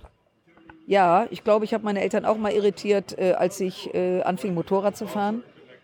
Das fanden sie irgendwie. Weil das Männersache ist, oder was? Nee, nee, nicht weil es Männersache ist, sondern irgendwie war das, fanden sie damals irgendwie schräg. Aber ähm, meine Eltern waren äh, einfach, ich hatte das große Glück, ganz tolle Eltern zu haben, die natürlich sehr, was heißt, der Generation entsprechend konservativ waren, aber sehr, sehr, sehr äh, uns sehr an der langen Leine haben laufen lassen und haben uns auch viel an Werten vermittelt. Ähm, und dafür bin ich ihnen dankbar. Aber sie haben ja klar, in, in der Pubertät war ich ätzend. Ich war total ätzend, weil ich, weil ich alles ätzend fand. Ich fand meine Lehrer blöd, ich fand die Schule blöd. Übrigens auch als meine Kinder dann ins, durchs Gymnasium gingen, habe ich mit meinen Kindern gelitten. Der Linoleumboden roch noch immer wie zu meinen Zeiten. Äh, es gab Lehrer, äh, da wurde. Sind zur selben Schule gegangen? Nee, sind sie nicht, aber es war im Grunde alles dasselbe. Und wenn man dann eingeladen wurde zu Elternsprechtagen, haben mir meine Kinder unheimlich leid getan. Ich habe den Lehrer nachher zum Schluss gesagt, pass auf, ich komme da nicht mehr hin. Wenn irgendwas, wenn ich nichts höre, ist alles gut. Und wenn was ist, sollen sie mich anrufen, weil mich das total angestrengt hat. Also was ich damit sagen will, es, es gibt so, es gibt so Dinge, die ähm, für meine Eltern, glaube ich, nicht so einfach waren. Wie gesagt, ich war in der Pubertät anstrengend, ich war eine schlechte Schülerin, aber irgendwann war es dann wieder gut. Haben Sie dir verziehen, dass du in die FDP gegangen bist? Das ist eine interessante Frage. Das ist eine hochinteressante Frage, weil es in der Tat so war, dass mein Vater CDU-Mitglied war oder meine Eltern. Meine Eltern leben leider nicht mehr und äh, mein Vater, äh, meine Mutter hat sportlich genommen, mein Vater war sichtlich irritiert und ich habe auch ein paar Tage gebraucht, um es ihm zu sagen. Und das fand ich witzig, weil ich war ja schon 32. Äh, aber ich hatte ein ganz, ganz tolles Verhältnis zu meinem Vater und ich habe irgendwie gedacht, bist du bekloppt, du bist 32. Ich hatte schon zwei Kinder von dreien und trotzdem habe ich ein bisschen gebraucht, ihm zu sagen, hör mal, ich wollte dir eigentlich sagen. Und äh, mein Vater hat es sportlich genommen, weil meine Großeltern, seine Eltern, auch Liberale waren. Und dann hat er gesagt, naja, irgendwie der Apfel fällt nicht weit vom Birnbaum. Aber es ist interessant, dass du mich das fragst, weil ja, das, äh, die haben immer, meine Eltern haben, hätten es gerne gesehen, wenn ich in die CDU eingetreten wäre, aber das kam für mich nicht in Frage. Jetzt ist natürlich die entscheidende Frage. Hast du es geschafft, dass er, wenn, wenn mal Wahl war, dass er dann auch für deine Partei gestimmt hat? Aha. Ja, also ähm, die, wir haben ja Erste- und Zweitstimme mhm. und meine Eltern haben, sind in Düsseldorf nicht wahlberechtigt, sondern le lebten in der Nachbarstadt und meine Mutter ähm, hat äh, die Zweitstimme immer der FDP gegeben. Und da habe ich zu ihr immer ganz großzügig gesagt, die erste Stimme darfst du dem CDU-Kandidaten vor Ort geben. Guter Mann. Aber die zweite ist. Und so, das war unser Agreement. Wenn du sagst, du diskutierst gerne, du streitest gerne, äh, bei Diskussionen ist es auch immer so, man muss bereit sein, auch die Position des anderen quasi wahrzunehmen, vielleicht sogar anzuerkennen, vielleicht sogar zu übernehmen, wenn, wenn bessere Argumente da sind. Erinnerst du dich, wann du zum letzten Mal bei einer Diskussion oder basierend auf einem Streit deine Haltung zu einem Thema geändert hast? Ja, ähm, das habe ich erlebt. Ähm, das ganze Thema, jetzt kommen wir wieder zurück, das ganze Thema Mobilität, da habe ich meine Einstellung geändert. Was war denn deine Haltung? Äh, also diese, dieses, wie gesagt, dieses, ähm, ich hatte gar keine Einstellung dazu. Ich fand super ein Auto zu haben, ich fand super Motorrad zu fahren und that's it. Mhm. Ähm, aber ich habe mir schon einige Argumente von Leuten angehört, warum es eben wichtig ist, neu zu denken. Zum Beispiel Thema in Großstädten. Die, die, ich nehme jetzt mal meine, meine Heimatstadt Düsseldorf. So, die ist im Gegensatz zu Berlin, hat Düsseldorf wesentlich schmalere Straßen. So, wir haben Autos, wir haben Fußgänger, wir haben Fahrräder. Und wir müssen das jetzt in diese Straße packen. Da ich nicht ideologisch bin, möchte ich nicht, dass der Fahrradfahrer den, den Autofahrern Vogel zeigt und umgekehrt. Das heißt, wir müssen jetzt einen Weg finden, wo wir allen die Möglichkeit geben, sich dort zurechtzufinden. Und äh, wenn du mich vor zehn Jahren gefragt hättest, hätte ich Fahrradwege für überflüssig gehalten. Gesagt, komm, jetzt mach dich mal locker. Wirklich, vor zehn Jahren noch? Ja, ich habe gedacht, auch da, wenn du gut drauf bist, Fahrrad, dann fährst du doch auf der Straße. Hm. Vielleicht, weil ich immer Motorrad gefahren bin, hatte ich nie Angst vor Autos. Also ich meine jetzt so die Berührung. Das sehe ich heute anders, weil ich einfach sehe, wie viele Leute die äh, ein Fahrrad nutzen, dass es einfach sinnvoll ist, es zu nutzen. Ähm, und äh, da bin ich heute eines Besseren belehrt. Ich glaube, dass wir das flächendeckend machen müssen. Und vor allen Dingen, dass auch ältere Leute verstärkt Fahrrad fahren, die vielleicht in der Generation meiner Eltern, wäre jemand, der 60 oder 70 oder sogar 80 ist, nie auf die Idee gekommen, auf ein Fahrrad zu steigen. Ähm, und äh, das macht einfach Sinn. Und insofern, doch, es gibt schon Dinge, wo ich sage, das hat seine Berechtigung und das Thema Umwelt, dass wir da anders mit umgehen müssen. Schon. Da höre ich schon zu. Ich mag es nur nicht ideologisch. Ich habe keine Lust, dass ähm, mich ein Fahrradfahrer anmacht, wenn ich aus meinem Auto aussteige. Und derselbe Fahrradfahrer steigt dann in sein Auto und rüpelt als Autofahrer um. Es gibt ja so Rüpel, so Fahrradrüpel. Also wenn du in Münster bist, das ist ja, kannst ja vergessen. Da, da wirst du ja, das, da, da wirst du ja angemacht, wenn du selbst als Fußgänger da plötzlich den Fahrradweg äh, überquerst. Das finde ich überflüssig. Aber ähm, ja, wir als Liberale sollten, was das betrifft, wirklich offen sein und gucken, wie wir das Problem lösen. Bist du eine Motor Motorradfahrer Rüpel? Nein, ich bin kein Motorradfahrer Rüpel, weil da zieht man ja immer den kürzeren. Ich fahre inzwischen sehr gemäßigt. Ich bin immer aggressiver Auto gefahren als Motorrad, weil Motorrad aggressiv fahren das macht man nur, wenn man bescheuert ist. Weil machen wir uns nichts vor, wenn es da scheppert, dann siehst du alt aus. Hast du schon mal einen Unfall gehabt? Ja, ich habe mal einen Unfall gehabt. Äh, Gott sei Dank nur einen. Da habe ich ähm, nicht aufgepasst und plötzlich kam ein Auto von der Seite und äh, ich hatte irre viel Glück. Der hat Bein gebrochen? Nee, der hat mich touchiert und ich war super geschützt angezogen und habe den Abflug gemacht und äh, mein Motorrad war beschädigt. Ähm, das Auto sah richtig schrecklich aus. War so eine kleine japanische, so ein Plastikteil. Das sah übel aus.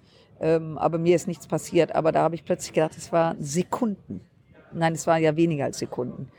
Und was wäre eigentlich gewesen, wenn es eine Sekunde länger gewesen wäre und hätte mich an einer anderen Stelle getroffen? Ähm, insofern habe ich bisher Glück gehabt. Äh, aber ich weiß, dass das nicht ungefährlich ist. Äh, deswegen auf dem Motorrad zu rüpeln ist bescheuert. Das machen nur Leute, die sie nicht alle haben. Also wenn man so am, im Sauerland unterwegs ist oder in der Eifel am Wochenende, da gibt's Motorradfahrer, die haben das Hirn, äh, weiß ich nicht, wo die das gelassen haben. Die, äh, solche Typen nerven mich einfach. Die haben im Knie auf dem, auf dem Asphalt und äh, sind einfach nur blöd. Wenn du beim Thema Mobilität gesagt hast, da habe ich dazugelernt, äh, auch Umwelt ist ja auch Verwandtschaftsthema. Wie ist das beim Thema Kohleausstieg? Wir haben, Bist du da auch so, ich habe jetzt realisiert, scheiße Kohle ist ganz schön dreckig. also ich, wir, ich habe, als ich äh, Bürgermeisterin in Düsseldorf war, hatten wir eine dicke, eine große Diskussion. Wir haben ein Kohlekraftwerk in Düsseldorf gehabt. Und die Stadtwerke Düsseldorf wollten seinerzeit, dass das neu gebaut wird. Und da haben wir als FDP das verhindert, indem wir gesagt haben, da waren die Leute total irritiert, weil sie sagten, hä, FDP? Weil wir seinerzeit gesagt haben, meine Fraktion und ich, wir wollen das nicht, wir wollen kein Kohlekraftwerk mehr in der Stadt und hatten richtige Widerstände. Ähm, und heute steht ja das modernste Gaskraftwerk der Welt. Also Überraschung. Kohle ist etwas, auf, auf was wir auf Dauer raus müssen. Überhaupt keine Frage. Die Frage ist die Geschwindigkeit. Und äh, wie immer, alles Maß und Mitte. Es hängen sehr viele Arbeitsplätze davon ab. Dass wir auf Dauer aus der Kohle raus müssen, ja, bin ich überzeugt von. Nicht so, nicht so schnell wie möglich. Nicht so schnell wie möglich. Doch, so schnell wie möglich. Aber so schnell wie möglich heißt eben so, so schnell, wie es alter, sichere Alternativen gibt. Ähm, wir sind aus der Atomkraft ausgestiegen, zu Recht, an einem Wochenende. Das war sportlich. Aber die wichtigen Dinge entstehen in Deutschland immer an einem Wochenende. Ähm, ja, war ja so. Wehrpflicht ausgesetzt am Wochenende, Energie verändert am Wochenende. Also wir sind da äh, immer sehr, sehr plötzlich und spontan. Ähm, Nein, wir müssen auf Dauer aus der Kohle raus. Die Frage ist so schnell wie möglich, aber eben so schnell, wie es überhaupt geht. Und den Leuten zu sagen, in zwei Jahren aus der Kohle raus, wo man weiß, wie viel Verstromung noch stattfindet, ist einfach ähm, Unsinn. Aber klar, so schnell wie möglich. Was mit den Aber wir Arbeitsplätzen? sind ein, das ist genau der Punkt. Deswegen sage ich ja so schnell wie, wie möglich. Aber wir dürfen nicht vergessen, wenn wir heute, also ich sage jetzt mal in zwei Jahren alles zumachen, was ja, wissen auch die Grünen, dass das TINF ist, kann man vergessen. Und man schaut ähm, in die neuen Bundesländer, Brandenburg, Lausitz. Wenn dort, wenn man dort heute die Kohle abbindet, dann haben wir morgen da einen AfD-Ministerpräsidenten. Das ist eine Beschaffungsmaßnahme für Rechtsradikale, weil da Leute übrig bleiben und es sind eben nicht nur die Männer und Frauen, die in dem Beritt arbeiten. Es sind ganze Landstriche, die sich verändern. Ich habe in NRW erlebt, wie aus der Steinkohle ausgestiegen wurde und wie plötzlich ganze Ortschaften nicht nur die Berufe verlor, verlor also wie die, wie die Leute, Menschen arbeitslos wurden, sondern wie ganze Orte die Kaufkraft verloren hat. Der Bäcker machte dicht, war kein Laden mehr da, weil denen die Menschen fehlten, die dort gearbeitet haben. Das ist nicht nur der Arbeitsplatz vor Ort, das ist in ganze Regionen, die davon betroffen sind. Und deswegen, es muss sich was ändern, aber es ist völlig unsinnig, das im äh, Schnellschritt zu machen, so schnell wie möglich, aber eben nur so gut, wie es überhaupt geht. Ich denke mir, ich bin ja ein junger, ungeduldiger Mensch. Ich denke mir, äh, übrigens auch. ich, ich so, das muss so schnell wie möglich gehen. Wir müssen unseren Planeten retten. Ja, Da, ja. da zählt jeder Tag. Ja, das stimmt. Du Da musst sind, ja- da, da, da sind die paar tausend Arbeitsplätze mir dann auch scheißegal für, für die Menschheit. Ja, das ist dir nicht scheißegal, wenn du dort arbeiten würdest oder deine Eltern oder deine Familie. Äh, ich finde es gut, dass du ungeduldig bist, bin ich übrigens auch. Ähm, gar keine Frage, äh, aber trotzdem hat man ja Verantwortung in dem, was kommt. Und letztlich ist es deine Generation. Ihr müsst den Sack zumachen. Weil es gibt ja viel mehr von mir. Und ich sage jungen Leuten immer, lasst euch von den Alten wie von uns nicht alles diktieren. Es ist eure Welt und die gute Nachricht ist ja, es sei denn, du rauchst zu viel. Rauchst du oder machst du hier die E-Zigarette? Na, okay, wollen wir jetzt nicht vertiefen. Das in den USA. Ähm, dass man, ähm, dass die Generation, hier deine Generation, dass ihr da eben Gas geben müsst. Also politisch engagieren und nicht alles denen überlassen, den Massen von 60, 70 plus. Darum ist ja euer Chef ein junger Hüpfer. Ja, ist auch gut so. Aber der Findest du? junge Hüpfer, ja klar ist das gut so. Der junge Hüpfer hat aber mich gefragt, ob ich mitmache. Und das finde ich auch gut so. Das ist so ein Hüpfer, der auch wie Spahn und Co. von Anfang an dabei ist. Ne? Also, äh, Ja, gut, er hat mal ein Startup gehabt, aber damit ist er gegen die Wand ja, aber das gefahren. ist ja, das ist ja, also erstmal ist etwas zu machen und damit zu scheitern. Das ist wichtig. Scheitern nimmt einem die Angst vom Scheitern, sag ich Also, mal. keine Sau will scheitern. Aber wenn es passiert, muss man das abschütteln und macht weiter. So. Ja. Äh, ich weiß nicht, ob deine erste Sendung auch erfolgreich war. Vermutlich nicht. Nein. Also hast du gesagt, war doof, mach jetzt was Neues und das ist jetzt so. Also machen wir uns nichts vor, das Scheitern ist kein, kein Drama, sondern es ist schön, wenn man es nicht erleben muss. Wenn man es erlebt, lernt man daraus. Wir wollen jetzt noch nicht über Christian Lindner Genau. reden. Deswegen Aber- aber- versuche ich ja gerade abzulenken und über das Scheitern zu philo- philosophieren, weil wir wirklich nicht über andere Leute äh, reden sollten. Aber Aber was unsere Zuschauer vielleicht interessiert, wie unterscheiden sich, also wie unterscheidest du dich von ihm zum Beispiel? Ich meine, ihr, euch trennen ja dann trotzdem so 20, 25 Jahre. Ja, habt, also ihr, uns habt, ihr ein andere, habt ihr ein anderes politisches Verständnis? nee, also uns trennt 21 Jahre, Okay. uns trennt die Haarfarbe, uns trennt der Bartwuchs, Ja. würde ich mal sagen. Und er ist ein junger Mann und ich bin eine ältere Frau. Ähm, wir sind natürlich politisch, ticken wir genauso, sonst könnten wir nicht so gut zusammenarbeiten. Genauso. Ihr habt nirgendwo äh, Meinungsverschiedenheit. Nö, eigentlich nicht. Nicht, ja. Ja. Das ist ja auch langweilig. Nö, das ist nicht langweilig, äh, weil äh, wenn man gemeinsame Ziele hat, hilft das ja, wenn man vielleicht mal in, in Details diskutiert. Aber grundsätzlich finde ich, ähm, muss das nicht sein. Aber da, es geht gar nicht darum, ob man ständig Meinungsverschiedenheiten hat, sondern es gilt darum, in Parteien unterschiedliche Leute anzusprechen. Und natürlich spreche ich als Frau mit 60 eine andere Gruppe von Menschen an, wie Christian Lindner mit 39 ähm, oder ähm, die anderen, die im Präsidium oder im Vorstand sind. Und das macht ja erst die Mischung. Und insofern, wenn man stabile Mehrheiten haben will, sollte man Männer, Frauen, junge, alte, ganz alte, mittelalte eben alle ansprechen. Und ich glaube, dass wir, dass uns das äh, so unterschiedlich wir sind, auch ganz gut gelingt. Jetzt bist du jetzt im Bundestag. Warum bist du eigentlich nicht den Zwischenweg in den Landtag gegangen? Hatte ich keine Lust zu.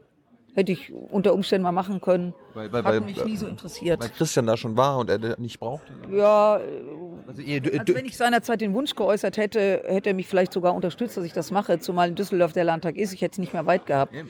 Ähm, auf der anderen Seite hast du ja quasi äh, Düsseldorf als Stadt mitregiert und er hat im Landtag Opposition gemacht.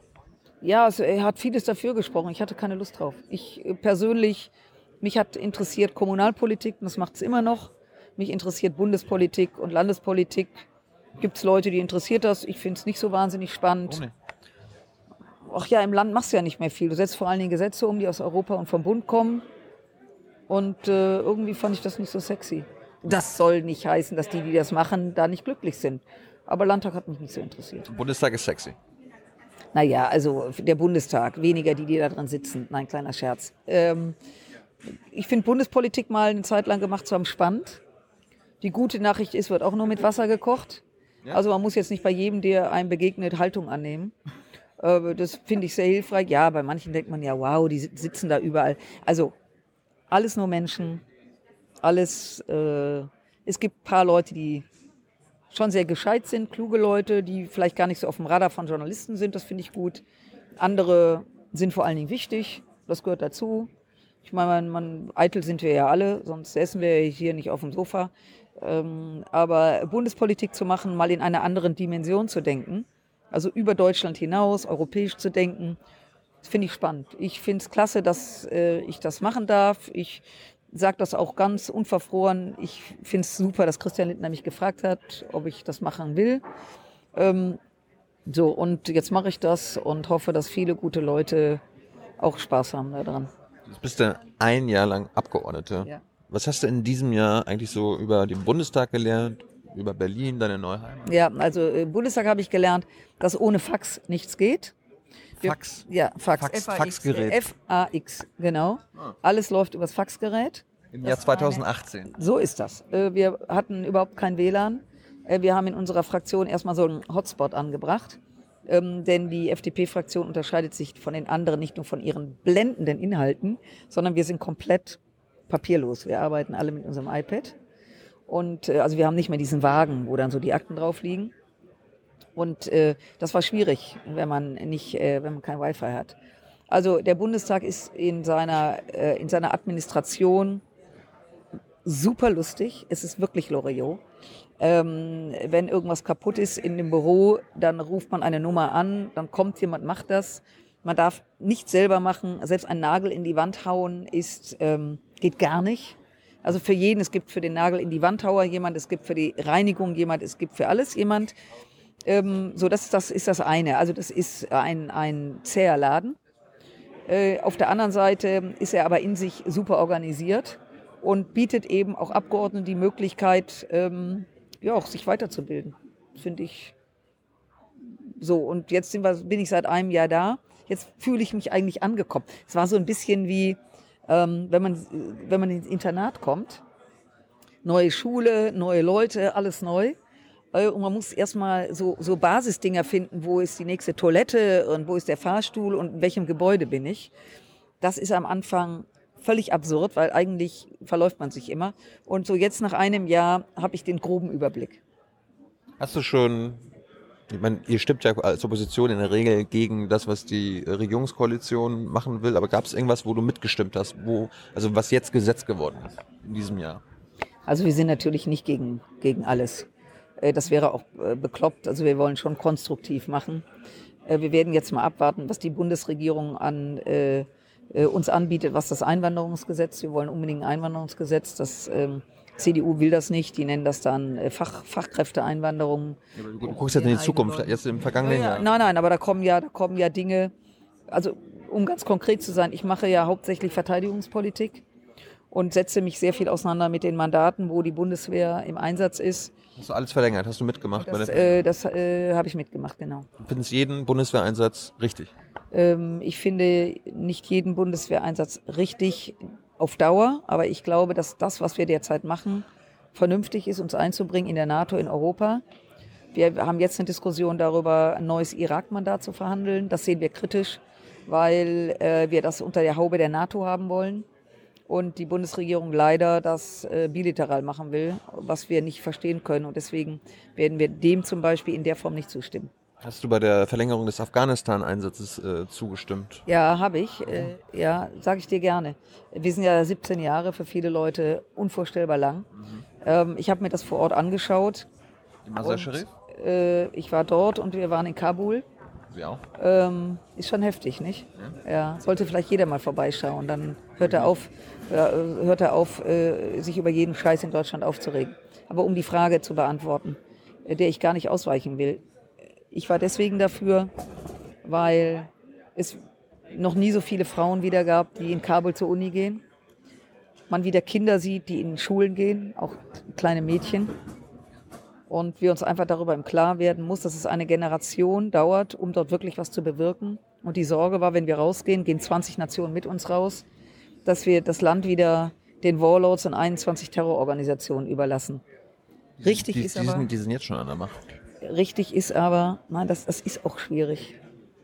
Sollen wir einfach gehen und sagen, komm, scheiß der Hund drauf, was da passiert? Die Franzosen auch gemacht, die Kanadier. Ja, dafür sitzen solange die, Amerikaner. Solange die Amerikaner, ja, aber du weißt ja auch, solange die Amerikaner dort sind, ich glaube, wir sollten losgelöst von den anderen Ländern uns darüber Gedanken machen, wie lange wollen wir das noch machen. Und eins ist richtig, man muss immer, oder wir müssen immer, nicht Mann, sondern wir, wenn wir mit der Bundeswehr in einem Land sind, müssen wir auch immer eine Exit-Strategie haben. Weil das ist, ja. wirklich, das ist wirklich wichtig. Die aber jetzt an einem, an einem Zeitraum festzumachen. Das stimmt. Schau mal, wir haben vorhin darüber gesprochen, deutsche Einheit, 28 Jahre her. In vielen Köpfen ist die Einheit immer noch nicht vollzogen. Was ich damit sagen will, ist, in, in, sich in ein, in ein Mandat zu begeben, in der Hoffnung, es ist nach ein paar Jahren zu Ende. Äh, das ist wünschenswert und man sollte das auch im Auge behalten, zu sagen, nee, wir gehen jetzt raus. Just in diesem Augenblick fanden wir als FDP, ist es richtig dabei zu sein. Fragt mich mal in zwei Jahren, wenn es da nochmal verlängert werden sollte, ob wir es da noch machen. Das ist jedes Mal eine neue Entscheidung und das muss man abwägen. Äh, und ähm, das ist Soldaten in solche Gebiete zu schicken, muss man immer wissen, die ja nicht dort kämpfen, um das nur korrekt deinen Zuschauern klarzumachen, sondern die ausbilden, die unterstützen, die, die Zivilbevölkerung unterstützen. Ist immer eine Abwägung, weil es ist gefährlich für die Leute, die da hingehen. Und das muss man einfach gut abwägen, ob man das unterstützt oder nicht. Aber Exit-Szenario ist ein gutes Stichwort. Ähm, das, man muss ja Bedingungen formulieren, wann ein Einsatz quasi erfolgreich war oder wann er, genau. wann er abgebrochen werden müsste. Und immer wenn zum Beispiel Herr Seibert in der Bundespressekonferenz dann das Kabinett vorliest und dann wieder sagt, ah, wir haben ein Mandat verlängert, das geben wir dem Bundestag jetzt, dann frage ich immer, haben Sie dann langsam ein Exit-Szenario? Bei jedem Einsatz. Genau, das fragst du immer. Das Immer. höre ich immer. Und genau. es kommt, es kommt nie ein Exit-Szenario. Es wird nie gesagt, ja, Herr Jung, unsere Bedingungen sind dann und dann erfüllt und so weiter. Das finde ich dann verrückt. Mm, Das ist auch verrückt und das stimmt. Das ist, äh, muss man sich auch kritisch selber fragen, dass wenn man etwas neu, wir, wir reden jetzt von, von Dingen, die schon länger laufen. Ein aktuelles Beispiel war diese Woche oder letzte Woche dieser Anti-ISIS-Einsatz, der verlängert wurde. Wo man sagt, okay, ja, ISIS ist jetzt fast schon. meinst jetzt die in, im Irak oder welche meinst Ja, du? über Syrien, da äh, diese ähm, Operation, ich weiß jetzt nicht mehr, wie, Ja, wie, es ja. in Deutschland genannt wird, Ja. ne? aber da muss man ja auch mal sagen können, okay, ISIS ist jetzt militärisch besiegt. Was ist denn jetzt das Exit-Szenario? Ja. Ab wann können wir denn da, müssen wir da nicht mehr mitmachen? Ja, so das ist jetzt bei dem neuen Irak-Mandat genau der Punkt. Die, Zent- die Regierung im Irak wünscht sich Unterstützung in Ausbildung der Polizei, in Ausbildung äh, der Soldaten. Ähm, da geht es um den Leuten beizubringen, wie man gegen Chemiewaffen, was man da machen kann und so weiter.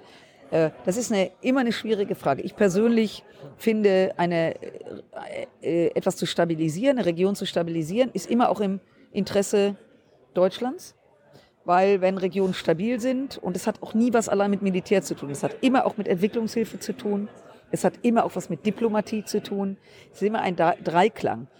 Armee alleine kannst du knicken.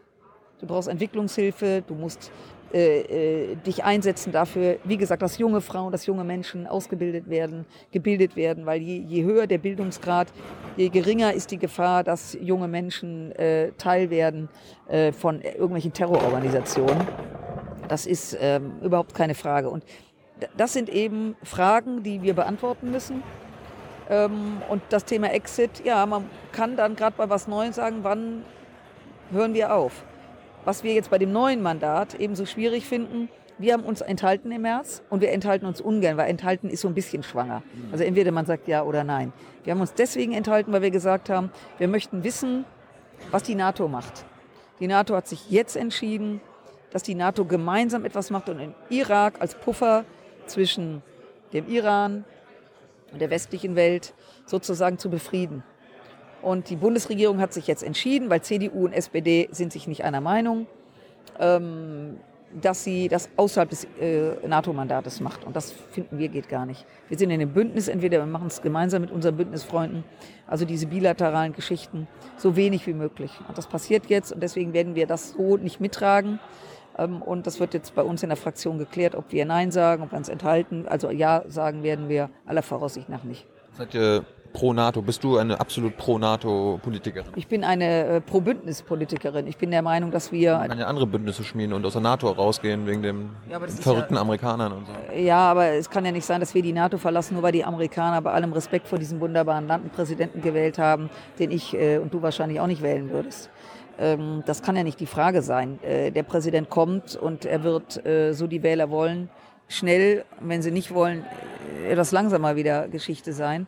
Äh, ich bin einfach ein, ein Kind der Nachkriegszeit ähm, und in einem Bündnis zu sein, NATO, in einem, in, einem, in einem Verbund zu sein mit den Europäern. Und es sind 28 europäische Staaten. Ähm, das finde ich, Deutschland kann nicht ohne Bündnisfreunde sein. Und das sollten wir auch nicht. Die Bündnispartner waren die, die uns auch wieder groß und stark gemacht haben und die auch einfordern, dass wir uns da auch engagieren. Und ich finde, dass nach über 70 Jahren nach Kriegsende wir auch unseren Beitrag dazu leisten müssen. Kann man nicht immer sagen, äh, die Amerikaner machen es oder die Franzosen machen es oder Italiener werden es schon machen, jeder macht es und wir äh, machen es uns bequem, weil wir, wie seinerzeit äh, gesagt wurde, von Freunden umzingelt sind. Das ist das ist, können uns nicht hier, ich sage das jetzt mal so salopp, mit dem Arsch im Warmen sitzen und die anderen arbeiten. Wir müssen uns da schon mit einbringen.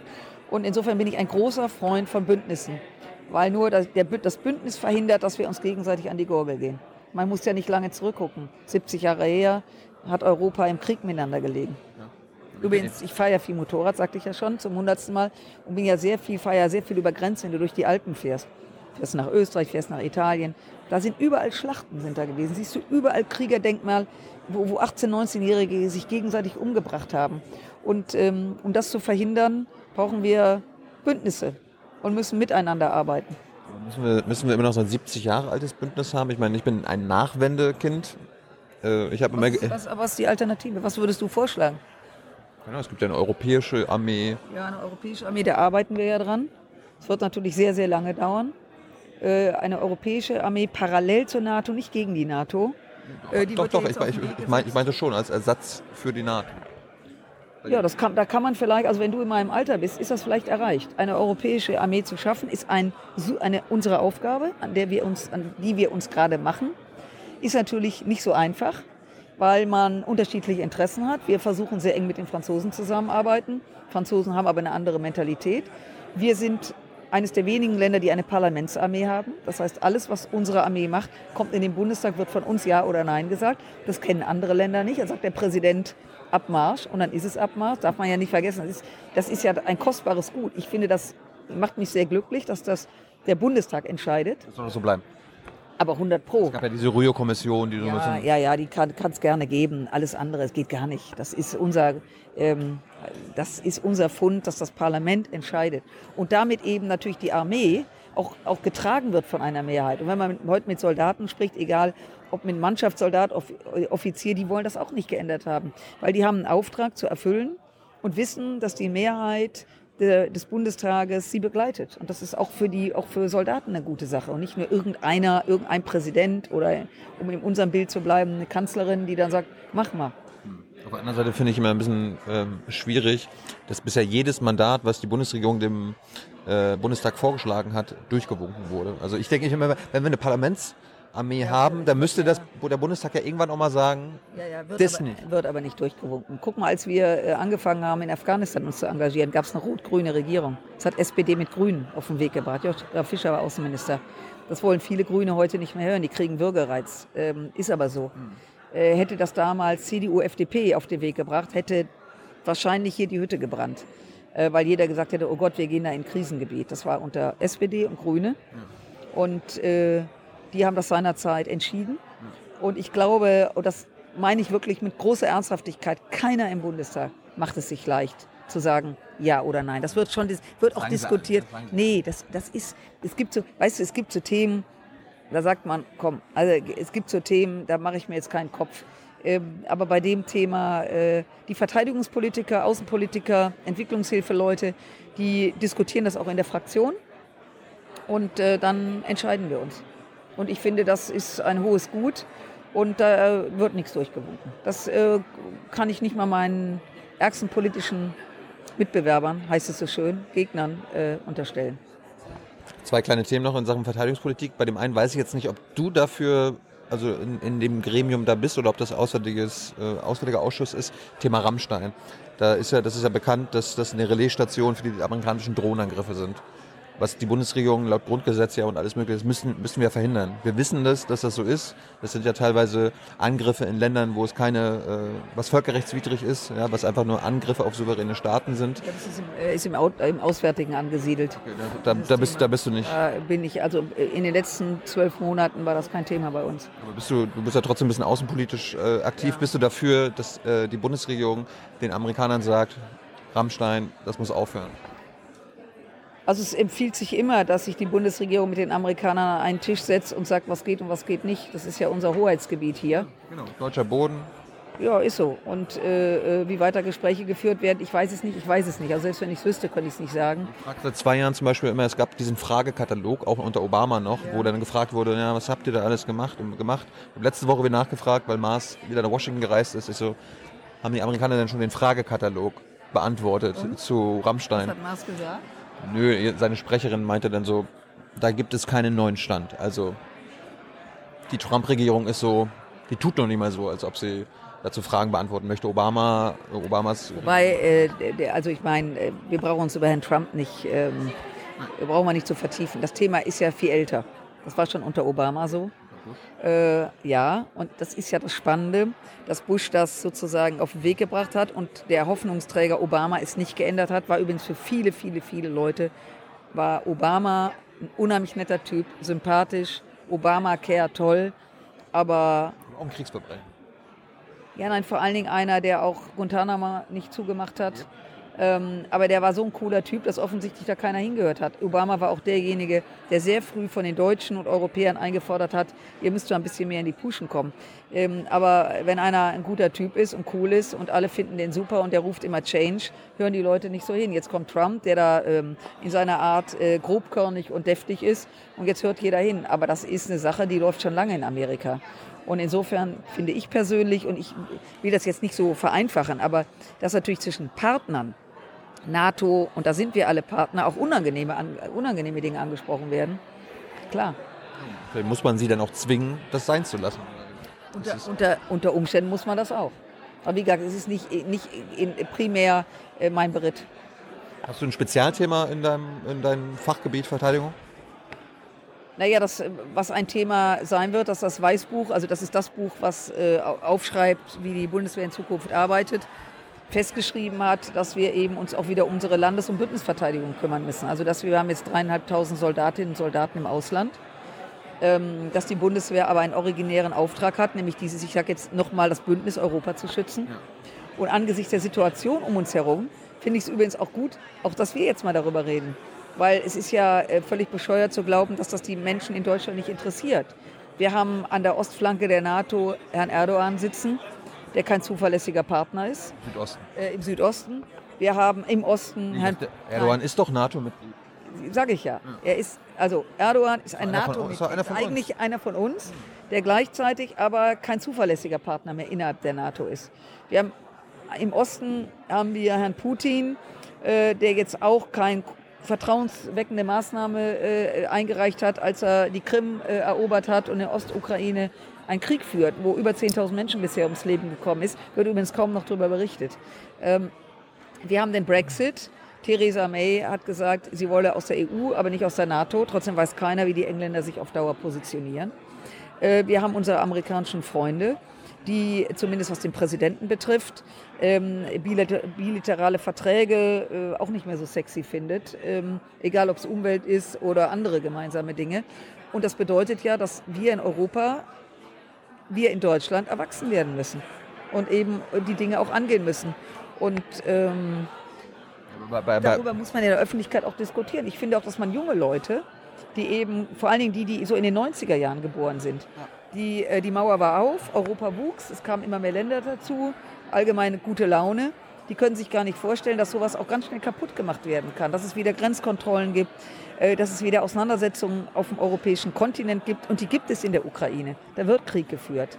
Ähm, das ist äh, finde ich gut, wenn man mit jungen Leuten auch mal darüber diskutiert, ihnen klarzumachen, dass wir, um darauf die Frage zurückzukommen, dass wir uns auch damit beschäftigen müssen, ein starkes Deutschland, ein starkes Europa zu sein. Und ich bin ein Fan vom NATO-Doppelbeschluss, also dass man eine starke Armee hat und gemeinsam abrüstet, aber gemeinsam. Weil ich zutiefst überzeugt bin, dass nur wer stark ist, wird nicht angepinkelt. Und deswegen wünsche ich mir eine starke Armee, gut ausgebildete Profisoldaten, äh, um uns zu verteidigen und uns zu schützen. Und dann wird auch keiner auf die Idee kommen, uns anzumachen. Du hast schon öfter auch mal gesagt, Deutschland muss sich engagieren. Wir engagieren uns. Man hört ja auch von der Bundesregierung immer, Deutschland muss seiner Verantwortung in der Welt gerecht werden. Was ja damit gesagt wird, also was die allermeisten damit meinen, wir müssen da militärisch auch mal irgendwo mitmachen. Entweder auch mal eine Armee hinschicken, dann mal mitkämpfen und so weiter und so fort. Verstehst du, ich habe so eine Position, ich sage, ne, Deutschland hat unsere Geschichte, nie, nie wieder Krieg. Ich finde ja, Deutschland sollte ihre, seine Verantwortung übernehmen, aber strictly diplomatic. Ja? Also wir nutzen unsere Softpower überall in der Welt, um Kriege zu verhindern. Und wir machen es grundsätzlich so, dass wir nirgendwo eigene deutsche Soldaten hinschicken, um irgendwo bei Kriegen auf irgendeiner Seite mitzumachen. Nein, es, es äh, will keiner, dass Soldaten in den Krieg gehen. Deutschland, die Bundeswehr ist eine Verteidigungsarmee. Punkt. Das ist keine Angriffsarmee. Wir verteidigen, was verteidigen wir denn in Afghanistan? So, das ist jetzt, da müssten wir jetzt eine neue Stunde Sendezeit. Äh, Machen wir dann nächstes Mal. Ja, so, sofern jetzt nicht schon alle eingeschlafen sind. Nein, das werden sie nicht sein. Aber das ist natürlich jetzt eine grundsätzliche Frage. Ähm, wird Deutschland am Hindukusch, diese berühmte Deutschland wird auch am Hindukusch verteidigt. Ich glaube, dass viele Leute heute verstehen, wenn wir in bestimmten Ländern, da kann man über die Maßnahmen in der Tat diskutieren. Deswegen Verteidigung, Entwicklungshilfe, Diplomatie. Entwicklungshilfe ein ganz, ganz wichtiger Teil. Wenn wir nicht wollen, dass Menschen aus ihren Ländern fliehen, wenn wir wollen, dass Menschen in ihrer Heimat bleiben und einigermaßen, das ist ja auf einem völlig anderen Level, als wir leben dürfen, in Frieden leben können, dann ist es auch unsere Aufgabe, Regionen zu befrieden. Das kann eine Armee machen, aber nicht indem sie kämpft, sondern indem sie für Sicherheit sorgt, indem sie auch die Entwicklungshilfe begleitet. Es gibt Regionen in der Welt, wenn da unsere Entwicklungshilfe reingehen, ob das staatliche sind oder, oder äh, äh die NGOs, also die nichtstaatlichen, können die nur rein, wenn sie begleitet werden von Soldaten, die sie schützen. Es gibt einfach Regionen in der Welt, selbst wenn da einer hingeht und sagt, ich will euch helfen, ich will, dass ihr ähm, gebildet werdet, Geburtenkontrolle, Frauen aufklären. Ähm, das ist ja ein, ein wahnsinniges Thema. Da hat ja keiner auf uns gewartet. Und das können wir eben, also ich weiß, dass Entwicklungshilfe in anderen Ländern von Deutschland aus, dass wir eine hohe Reputation haben. Leute finden, dass wir da einen guten Job machen mit hohem Engagement. Das muss aber gesichert werden. Das ist nicht einfach, ähm, wir machen jetzt mal äh, Caritasfahrt, sondern das ist schon ganz heftig. Und ähm, ja, Deutschland muss sich da einbringen, aber immer nur in diesem Beritt. Keiner will, dass Soldaten kämpfen, aber sie müssen in der Lage sein zu kämpfen, wenn uns einer anmacht. Und das ist keine schöne Nachricht, das ist aber die Realität. Und das wird auch jeder verstehen und das kann man mit jungen Leuten auch diskutieren. Und letztes kleines Thema äh, Waffenexporte. Seid ihr dafür, dass unsere Waffenexporte ausgebaut werden, dass es alles ein bisschen weniger restriktiv gehandhabt wird? Oder bist du so Waffenexporte verbieten? Ach, ja, verbieten bisher.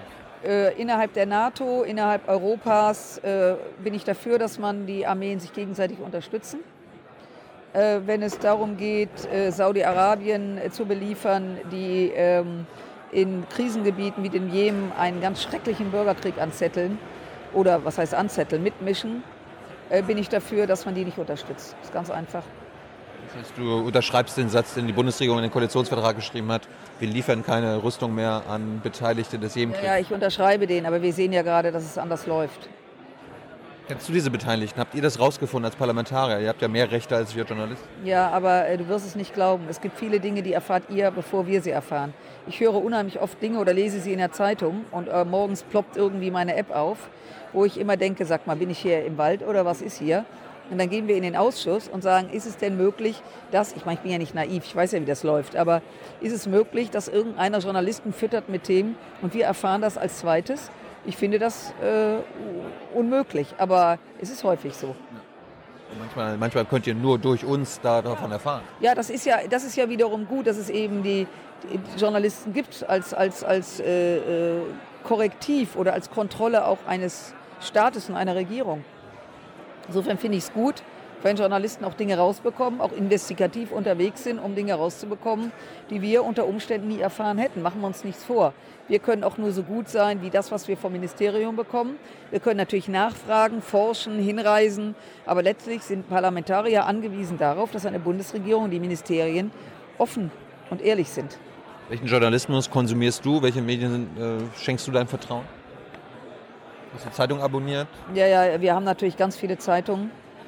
Ähm, also du persönlich? Ja, ich persönlich lese immer meine Heimatzeitung, Rheinische Post, damit fange ich an. Äh, ich lese sehr viel äh, notgedrungen Spiegel Online, da bin ich ein bisschen kritisch, weil wenn da irgendwas Falsches drinsteht, schreiben es alle anderen ab. Äh, ich bedauere sehr, dass der unabhängige Journalist oder dass es Journalisten, die gerne unabhängig schreiben würden, nicht mehr die nötige Zeit haben, um zu recherchieren. Ist super, ist super schade ähm, weil ähm, die natürlich auch, das ist mir alles klar, unter Zeitdruck, äh, manchmal passiert etwas und es, das, das, was geschieht, ist doch gar nicht zu Ende und du rufst an und sagst, hör mal, äh, hast du eine Meinung dazu? Und, und ich muss mich erstmal sortieren, äh, um überhaupt zu wissen, was ist jetzt gerade passiert. Und durch diesen Druck, der entsteht, sowohl auf Seiten der Journalisten, Interviews oder Anfragen zu beantwortet zu bekommen oder von uns aus schnell zu antworten, wird auch viel Mumpitz erzählt. Es ist einfach so. Und das finde ich unheimlich schade, weil ich glaube, dass die journalistische Arbeit darin liegt, eben auch mal Zusammenhänge den Leuten zu erzählen. So, wir, wir lesen natürlich eine Menge. Äh, wir haben die Tagesblätter äh, äh, in Berlin, wir haben die Wirtschaftswoche Handelsblatt, also wir haben eine Menge. Aber der Wahrheit geschuldet, ich habe Mitarbeiter, die auch viel lesen, weil ich sonst nur Zeitung lese. Ähm, ich lese einen Spiegel, ich lese nicht alles. Ich lese gern die Zeit, aber nicht alles, äh, weil es Zeit kostet, wie der Name schon sagt, kleiner Scherz. Und ähm, gut, dann ist es natürlich alles, was in Social Media läuft. Da bin ich vorsichtiger. Du bist jetzt gerade in so einem Medium. Ich weiß. Ähm, aber äh, ich weiß ja nicht, ob du das komplett so sendest, wie wir uns hier Ja. unterhalten. Siehst du, das ist die gute Nachricht. Ich habe auch erlebt, dass man, dass dann Dinge rausgebrochen werden. Und du kannst natürlich alles so zusammenschneiden, dass wenn das jemand hört, denkt, hat die Alte gerade einen Joint geraucht oder was ist los? Äh, sondern so kann sich jeder selber ein Bild machen. Und äh, natürlich bin ich bei Facebook unterwegs. Ich schaue an, was twittern die Leute. Äh, aber vielleicht liegt es ein bisschen auch an meiner Generation. Ich lese noch sehr gerne äh, und ich blende vieles aus. Also diese, dieser ganze Müll, der da auch äh, ja, online ist, ähm, grenze ich ziemlich aus, weil ich keinen Bock drauf habe. Also wenn ich was poste oder für mich jemand postet, wir machen das ja im Team, äh, lese ich nicht jede Antwort. Äh, manchmal mache ich es, wenn ich Lust habe und Zeit habe zu reagieren und vieles lasse ich einfach durchsausen. Liest man als FDPlerin auch mal die Taz zum Beispiel? Ja, ich habe auch, äh, war ja neulich bei der Bundespressekonferenz. Äh, das war so eine Einladung, Open House, das da äh, wurde ich sogar von denen interviewt. War gut, war, ist auch eine gute Erfahrung, weil man ja weiß, dass sie einen kritisch sehen und äh, ich finde es immer schön, wenn man sich gegenseitig überrascht. Also ich finde, dass die Journalisten der Taz gar nicht alle so doof sind und ich hoffe, dass die mich auch nicht alle doof finden. Hey Leute, Jung und Naiv gibt es ja nur durch eure Unterstützung. Ihr könnt uns per PayPal unterstützen oder per Banküberweisung, wie ihr wollt. Ab 20 Euro werdet ihr Produzenten im Abspann einer jeden Folge und einer jeden Regierungspressekonferenz. Danke vorab. Und letzte, du hast gerade den Joint angesprochen. Äh, ihr seid ja für eine liberale Drogenpolitik, für Marihuana-Freigabe. Hast du schon mal gekifft? Äh, ja, habe ich äh, einmal. Äh, ich habe das neulich auch in der Sendung gesagt. Ich habe das einmal gemacht äh, und habe, äh, warte bis heute darauf, dass ich den Flash bekomme. Ähm, irgendwie hat das nicht gewirkt und da es nicht gewirkt hat, habe ich es hab eingestellt. Ich habe gehört, das muss man zwei, drei Mal machen. Um Ja, ich habe es nur einmal. Ich habe damals gedacht, komm, du ziehst dir jetzt so ein Ding rein und dann siehst du irgendwie Sternchen oder irgendwas ganz Tolles. Äh, aber mein Freund damals sah immer noch so aus, wie er aussah. Äh, außer dass mir schlecht war, hat sich nichts verändert und damit war es für mich uninteressant. Wir sind aber für die Legalisierung, weil wir einfach der Meinung sind, äh, dass es nicht sein kann, dass Alkohol konsumiert werden kann, egal wo und wie. Und wenn jemand kifft, er kriminalisiert wird und du junge Leute, die es häufiger machen, sogar ins Gefängnis bringst, das ist, ist ein No-Go, das geht überhaupt nicht. Und deswegen hoffen wir, das mal durchzusetzen, dass es eine lizenzierte Abgabe gibt, äh, äh, dass der Jugendschutz gewahrt wird, dass das Zeug dadurch auch besser wird, was konsumiert wird und dass sich die Leute da mal ein bisschen lockerer machen sollten. Und die, die da meistens dagegen holzen, sind die, die anschließend auf die Wiesen fahren und sich an einem Tag fünf Mass reinschütten äh, und dann noch vors Zelt kotzen. Ich weiß, war jetzt ausgesprochen polemisch, aber ist leider häufig so. Da sollte Deutschland sich mal locker machen. Ein bisschen locker machen ist ein schönes Schlusswort. Dankeschön. Ich danke auch. Äh, ich wünsche noch viel Spaß an dieser Konferenz in Harvard. Alles Gute. Ciao. Bis dann. Ciao. Tschüss. Ciao. Tschüss.